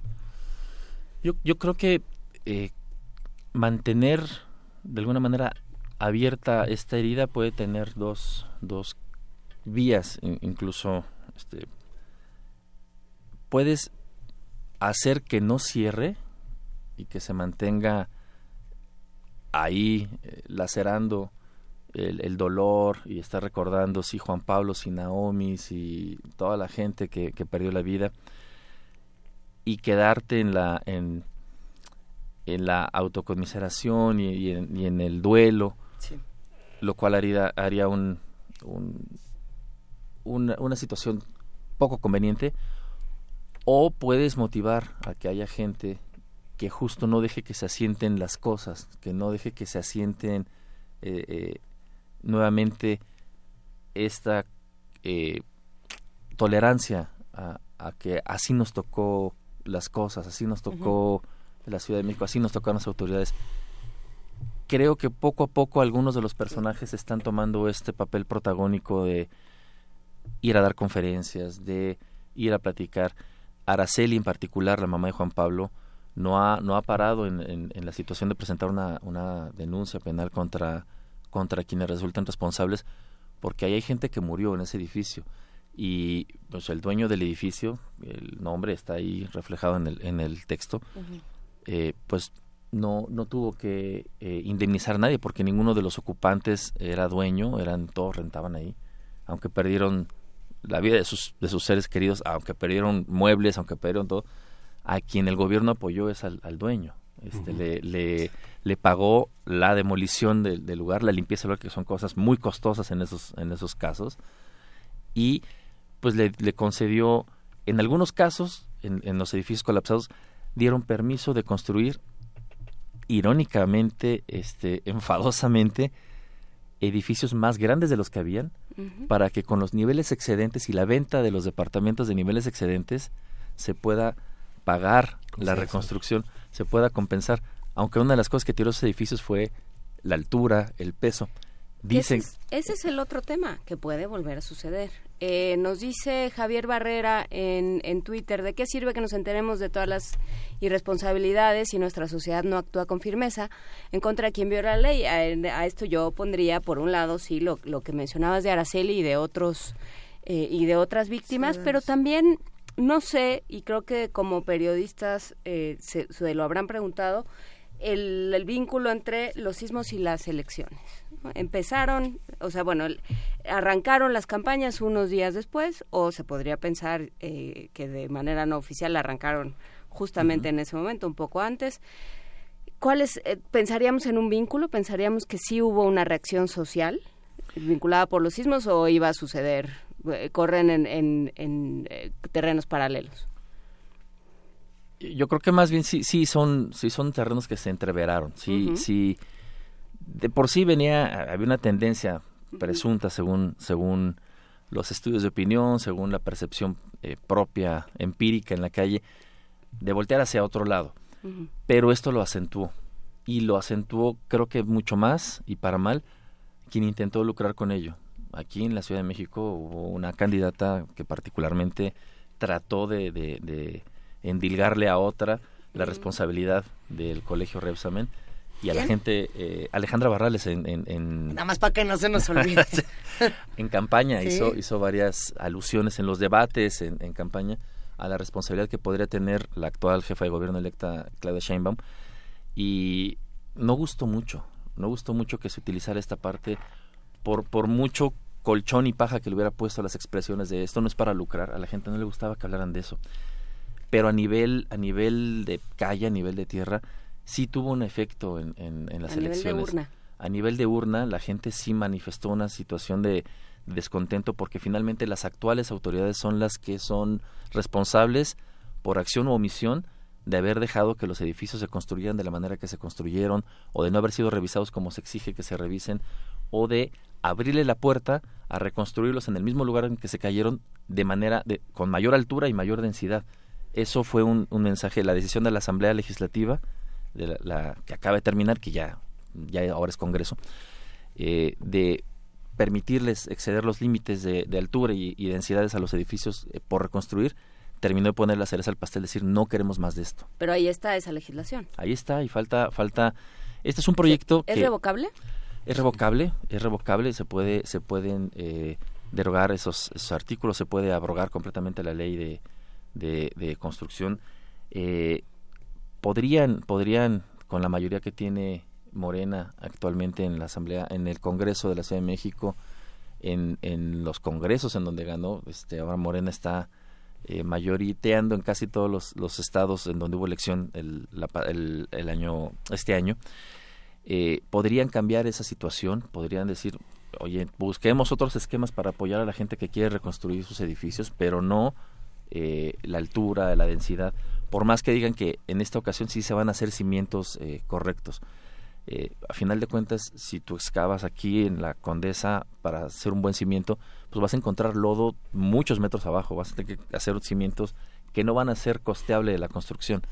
Debería de haber otros esquemas y pueden hacerlo. Y la intención en una segunda etapa del libro, y bueno, me alegra que en, ninguna entrevista habíamos hablado de esto, eh, y, y, poder... Universidad. Esta es también la UNAM. Eh, la segunda etapa del libro es, después de haber contado, como justo esta, este amigo nos, nos comenta en Twitter, después de contar las historias y de, y de conmover a la gente, es hacer un llamado y, y lo comenzar. Afortunadamente todos los participantes somos periodistas en activo, entonces desde nuestras distintas trincheras vamos a estar presionando porque el segundo paso es Senado de la República ya es nuevo. Este, ¿Qué van a hacer con esta situación? No puede quedar impune. Eh, actualmente la ley no exige que los directores responsables de obra tengan una, así de absurdo, es una especialización específica en, en conocimientos de ingeniería de resistencia a materiales. es, es absurdo. Pero la segunda parte de, de, de este libro y de, este, de esta campaña por, por los damnificados es qué pasa con, con la ley para exigirles perfiles específicos a los directores responsables de obra. ¿Qué va a pasar con la ley para eh, la construcción, la reconstrucción de la Ciudad de México? Claro. ¿Podemos detener este asunto de volver a construir los edificios en los mismos lugares de manera más alta, más densa y demás? Claro que se puede. Y es el, es una, el, el llamado a la acción lo que lo que continúa en este en este grupo en este colectivo que, que se ha formado de manera eh, involuntaria voluntaria pues ahí está 19 edificios como 19 heridas publicado por Grijalvo Grijalvo Así es. Justamente, pues muchísimas gracias Hugo Corso, de coordinador de información en el Heraldo de México, por, con, por conversar con nosotros esta mañana. Y pues mucha suerte, hay que decir que todo lo que se recaude de la venta del libro eh, va a ser para... Los damnificados del multifamiliar Tlalpan. Perfecto, pues eh, muchas gracias. Muchas gracias a ustedes, gracias Juan Inés. Un gustazo, de verdad, que nos hayas acompañado, Hugo. Nosotros despedimos esta conversación con música, Miguel Ángel. Sí, vamos a escuchar de cultura profética, Mr. Swing y Tres Pasitos Jazz.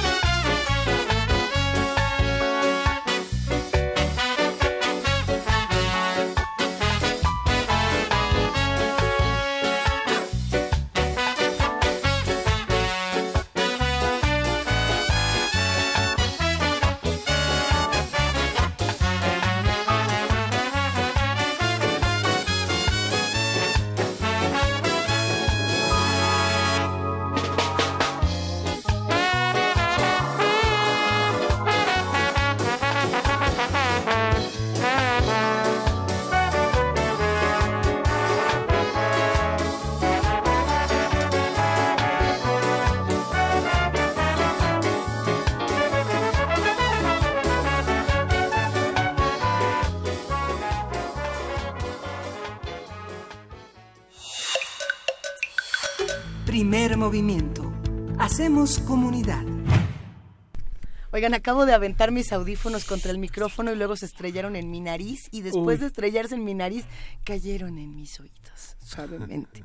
Nada más para que bajemos todos un poco el nervio y la tensión que nos produce un día como este. Estemos tranquilos, eh, hagamos, este sí es un gran momento para resaltar el hagamos comunidad y leamos. Un poco de libros nos hará bien al espíritu. Un, un mucho Sí, de libros. Vamos a obsequiar tres libros, Acá al ratito. Tres libros, tres paquetes. tres paquetes al ratito por teléfono. Ah, bueno, yo decía, yo nada más decía. Por lo pronto podemos relajarnos corriendo. A ver, ¿a dónde nos vamos a ir a correr? Cuéntenoslo todo. En este momento se encuentra Amanda Azúcar, damnificada de Pacífico 223, un condominio donde vivían 41 familias y nos tiene una invitación. Sí, por supuesto que te- estamos al tanto de Pacífico 223 y te saludamos con muchísimo cariño, Amanda. ¿Cómo estás? Muy bien, muchísimas gracias por esta oportunidad, por el foro y por escucharnos. Eh, pues como damnificados, eh, la visibilidad, el, el saber que podemos seguir hablando de nuestra situación es pues bien, bien importante. Tienen todo nuestro cariño y nuestro apoyo en un día como este. ¿Qué, qué, qué invitación, qué podemos hacer? Pues eh, la comunidad de Pacífico eh, hemos estado llevando a cabo diferentes iniciativas para recaudar fondos. Nuestro edificio fue recientemente demolido y próximamente entraremos en la etapa de reconstrucción. Y si bien hay algunos fondos públicos a los que tenemos acceso, pues habrá muchos gastos que tendremos que cubrir por nuestra cuenta. Y pues en una de estas iniciativas decidimos organizar una carrera de cinco kilómetros, que también puede ser caminata. Están invitados a correr o a caminar, lo que más les acomode, con el fin de recaudar el costo de la, participación y destinarlo directamente a nuestro fondo de reconstrucción. Eh, la carrera va a ser el domingo 30 de septiembre a las 8 de la mañana, saliendo de eh, la puerta de viveros que se encuentra en Melchor Ocampo, para terminar en nuestro predio de manera muy simbólica este, en Pacífico 223. El 30 de septiembre, ¿a qué hora? 8 de la mañana. 8 de la mañana en el- la entrada de viveros de Melchor Ocampo. ¿Esa cuál es? Melchor Ocampo es, no sé si ubican la entrada donde venden plantas, donde está el vivero donde venden plantas, Ujú. que es esquina con Avenida México. Eh, ese es Melchor Ocampo. Muy bien. ¿Y cuánto y cuánto cuesta la inscripción? ¿Dónde se inscribe uno? ¿Cómo funciona? La inscripción cuesta 150 pesos. Eh, se pueden inscribir en línea en nuestra página que es www.pacifico223ron.com. Eh, ahí vienen las bases y viene el procedimiento para poder inscribirse. O también estamos vendiendo boletos en eh, nuestro predio, en Pacífico 223, de 9 de la mañana a 1 de la tarde. ¿En qué en qué situación está está su predio? ¿Qué es lo que qué es lo que más urge? Pues ahorita lo que más nos surge es iniciar nuestros estudios de mecánica de suelos, que son los que determinan eh, qué tipo de cimentación necesitamos y cómo está la condición eh, del, del subsuelo y, y la red eh, de, de aguas que, que, está, que pasa por abajo. Eh, eso es fundamental para poder diseñar un proyecto adecuado y seguro. Muy bien. Este, paralelamente estamos trabajando nuestro proyecto ejecutivo con un arquitecto que básicamente consiste en este, pues diseñar el proyecto y hacer todos los cálculos. Eh, es un proceso largo. Yo creo que a finales de noviembre tendremos ya el proyecto completo y ya con ese proyecto podremos comenzar a construir. ¿Esta, co- ¿Esta reconstrucción es bajo la modalidad de fideicomiso o es de los programas de reconstrucción del gobierno de la ciudad? No, nosotros vamos a crear un fideicomiso, va a ser un proceso este nuestro, digamos, tendremos acceso a algunos recursos, pero pero básicamente nosotros vamos a, a buscar la manera de financiar la obra. Pues bueno, eh, quien se quiera sumar a esta iniciativa, ¿cuántos kilómetros? Cinco kilómetros. La verdad es que no es un recorrido muy largo, desde mi punto de vista son como dos vueltas a los viveros y tenemos la opción de caminarlo. Creo que pues es un buen pretexto para pasar un buen domingo, hacer ejercicio y apoyar con causa. No es una carrera este patrocinada por grandes empresas, no tenemos como toda esa infraestructura detrás, pero sí tenemos mucho entusiasmo por hacer algo a favor de nuestra reconstrucción y compartir este proceso con, con la gente que participe. Pues queda hecha la invitación. Eh, Pacífico 223 RON. Eh, muchísimas gracias, Amanda Azúcar. Ponemos toda la información en nuestras redes y te agradecemos muchísimo esta invitación. Mucha suerte. Muchas gracias por el espacio. Buen día. Buen día. Nos quedamos aquí con ustedes. Ah, Eh, sí, así, nos quedamos así y vamos nomás. a regalar libros. Ahora dice- sí. que ahora sí ya. Ahora sí, llegó el momento de regalar libros y tenemos tres paquetes para los que están haciendo comunidad con nosotros. ¿Por cuál empezamos? Vamos a empezar por el paquete 1. El paquete 1 es una, un, un texto que publicó el Colegio Nacional, una edición de Adolfo Castañón sobre eh, un índice consolidado de nombres propios de personas, personajes y títulos en las obras completas de Alfonso Reyes.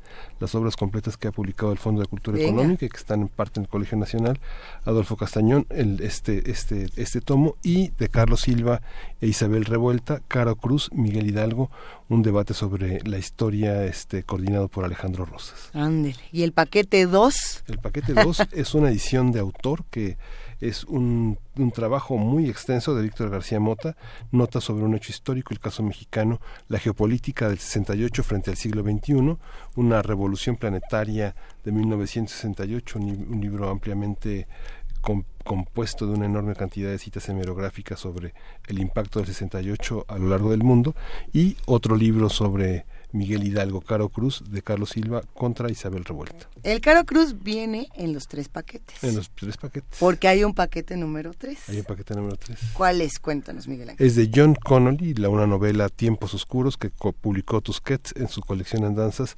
Es el parte de la serie del detective Charlie Parker. Ándele. Para seguirle la pista. Así. Está para- buenísimo. Persiguiendo al perseguidor. Para cualquiera de estos paquetes, paquete 1, 2 o 3, están en el teléfono 55 36 43 39. Va de nuevo 55 36 43 39. Hay que decir que un, que un hado maligno nos quitó el papelito y ya como hemos sufrido con el teléfono. ¿Cómo? ¿Cuál? ¿El ¿Te hado acuerdas maligno? que ya había un papelito? No. Donde decía el Sí. teléfono. Bueno, hace, hace, una, hace unos años, ¿no? Hace como Estaba ahí. 15 remodelaciones. Ya nos pero- lo quita. Pero yo sigo trayendo ese papelito y tengo que hacer unos esfuerzos. Vamos a... a Mi, mi archivador mental tiene que correr de un lado al otro para buscar dónde, dónde de todas las gavetas está el número de radio. El rolo de Exmental. Sí. 55 36 43 39 Claramente arroba el tuyo es más joven, tu archivador mental es más joven que el mío. No, ¿qué? Pues nomás uno lo va llenando y de pronto eh, el, el coco dice esto ya no me sirve, lo tira y resulta que el teléfono importantísimo de la prima, de la tía. Eh, tratemos, hay que, hay que jugar esto de recordar los teléfonos, pero bueno, ya será para otro día porque hoy no, no, no andamos en eso, estamos justamente en estos temas eh, que nos tienen tan ocupados, que esperemos nos tengan ocupados mucho tiempo más, las reconstrucciones, lo- las exigencias ciudadanas. Hay que recordar, por supuesto, que hoy a la 1.14, 13, 14 del día, a la 1.14 va, eh, se va a guardar, se van a guardar dos minutos de silencio.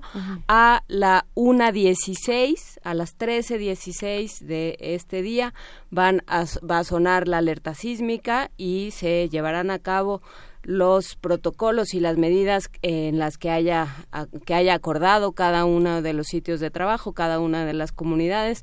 Aproveche para eh, pues para hacer de esto una medida cotidiana, una medida ya a la que uno se acostumbra, pero sobre todo para darse cuenta eh, qué necesita, en qué, qué- la- si tiene su mochila de vida, si ya acordó con, con sus familiares o con su gente cercana dónde se va a ver, si ya sabe cuál de sus vecinos, cuál de sus eh, compañeros de trabajo necesita ayuda en particular, qué hacer. Ya eh, Mayra Elizondo nos hizo favor de compartir en redes un documento del CONAPRED, eh, pues eh, avisando y educando sobre cómo tenemos que, instruyendo sobre cómo tenemos que eh, trabajar con, con gente, con personas con discapacidad en casos de emergencia. Todo eso va- vayámoslo volviendo parte de nuestra vida para que podamos vivir más tranquilos y más seguros y más solidarios en comunidad.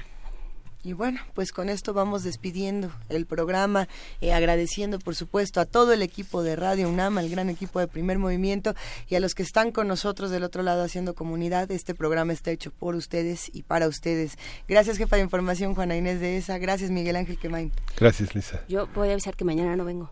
pero Mañana no vienes. Aquí nos vemos. Ni ¿Qué modo, fue eso, Miguel Es difícil, Ángel? pero, pero va a estar muy bien. Vamos a hacer muchas cosas muy buenas. Va a ser Bueno, un buen vamos a escuchar música. Vamos a despedirnos con, eh, con Columpio de este gran jazzista Chile Morán. Esto fue Primer Movimiento. El mundo desde la universidad, 19 de septiembre.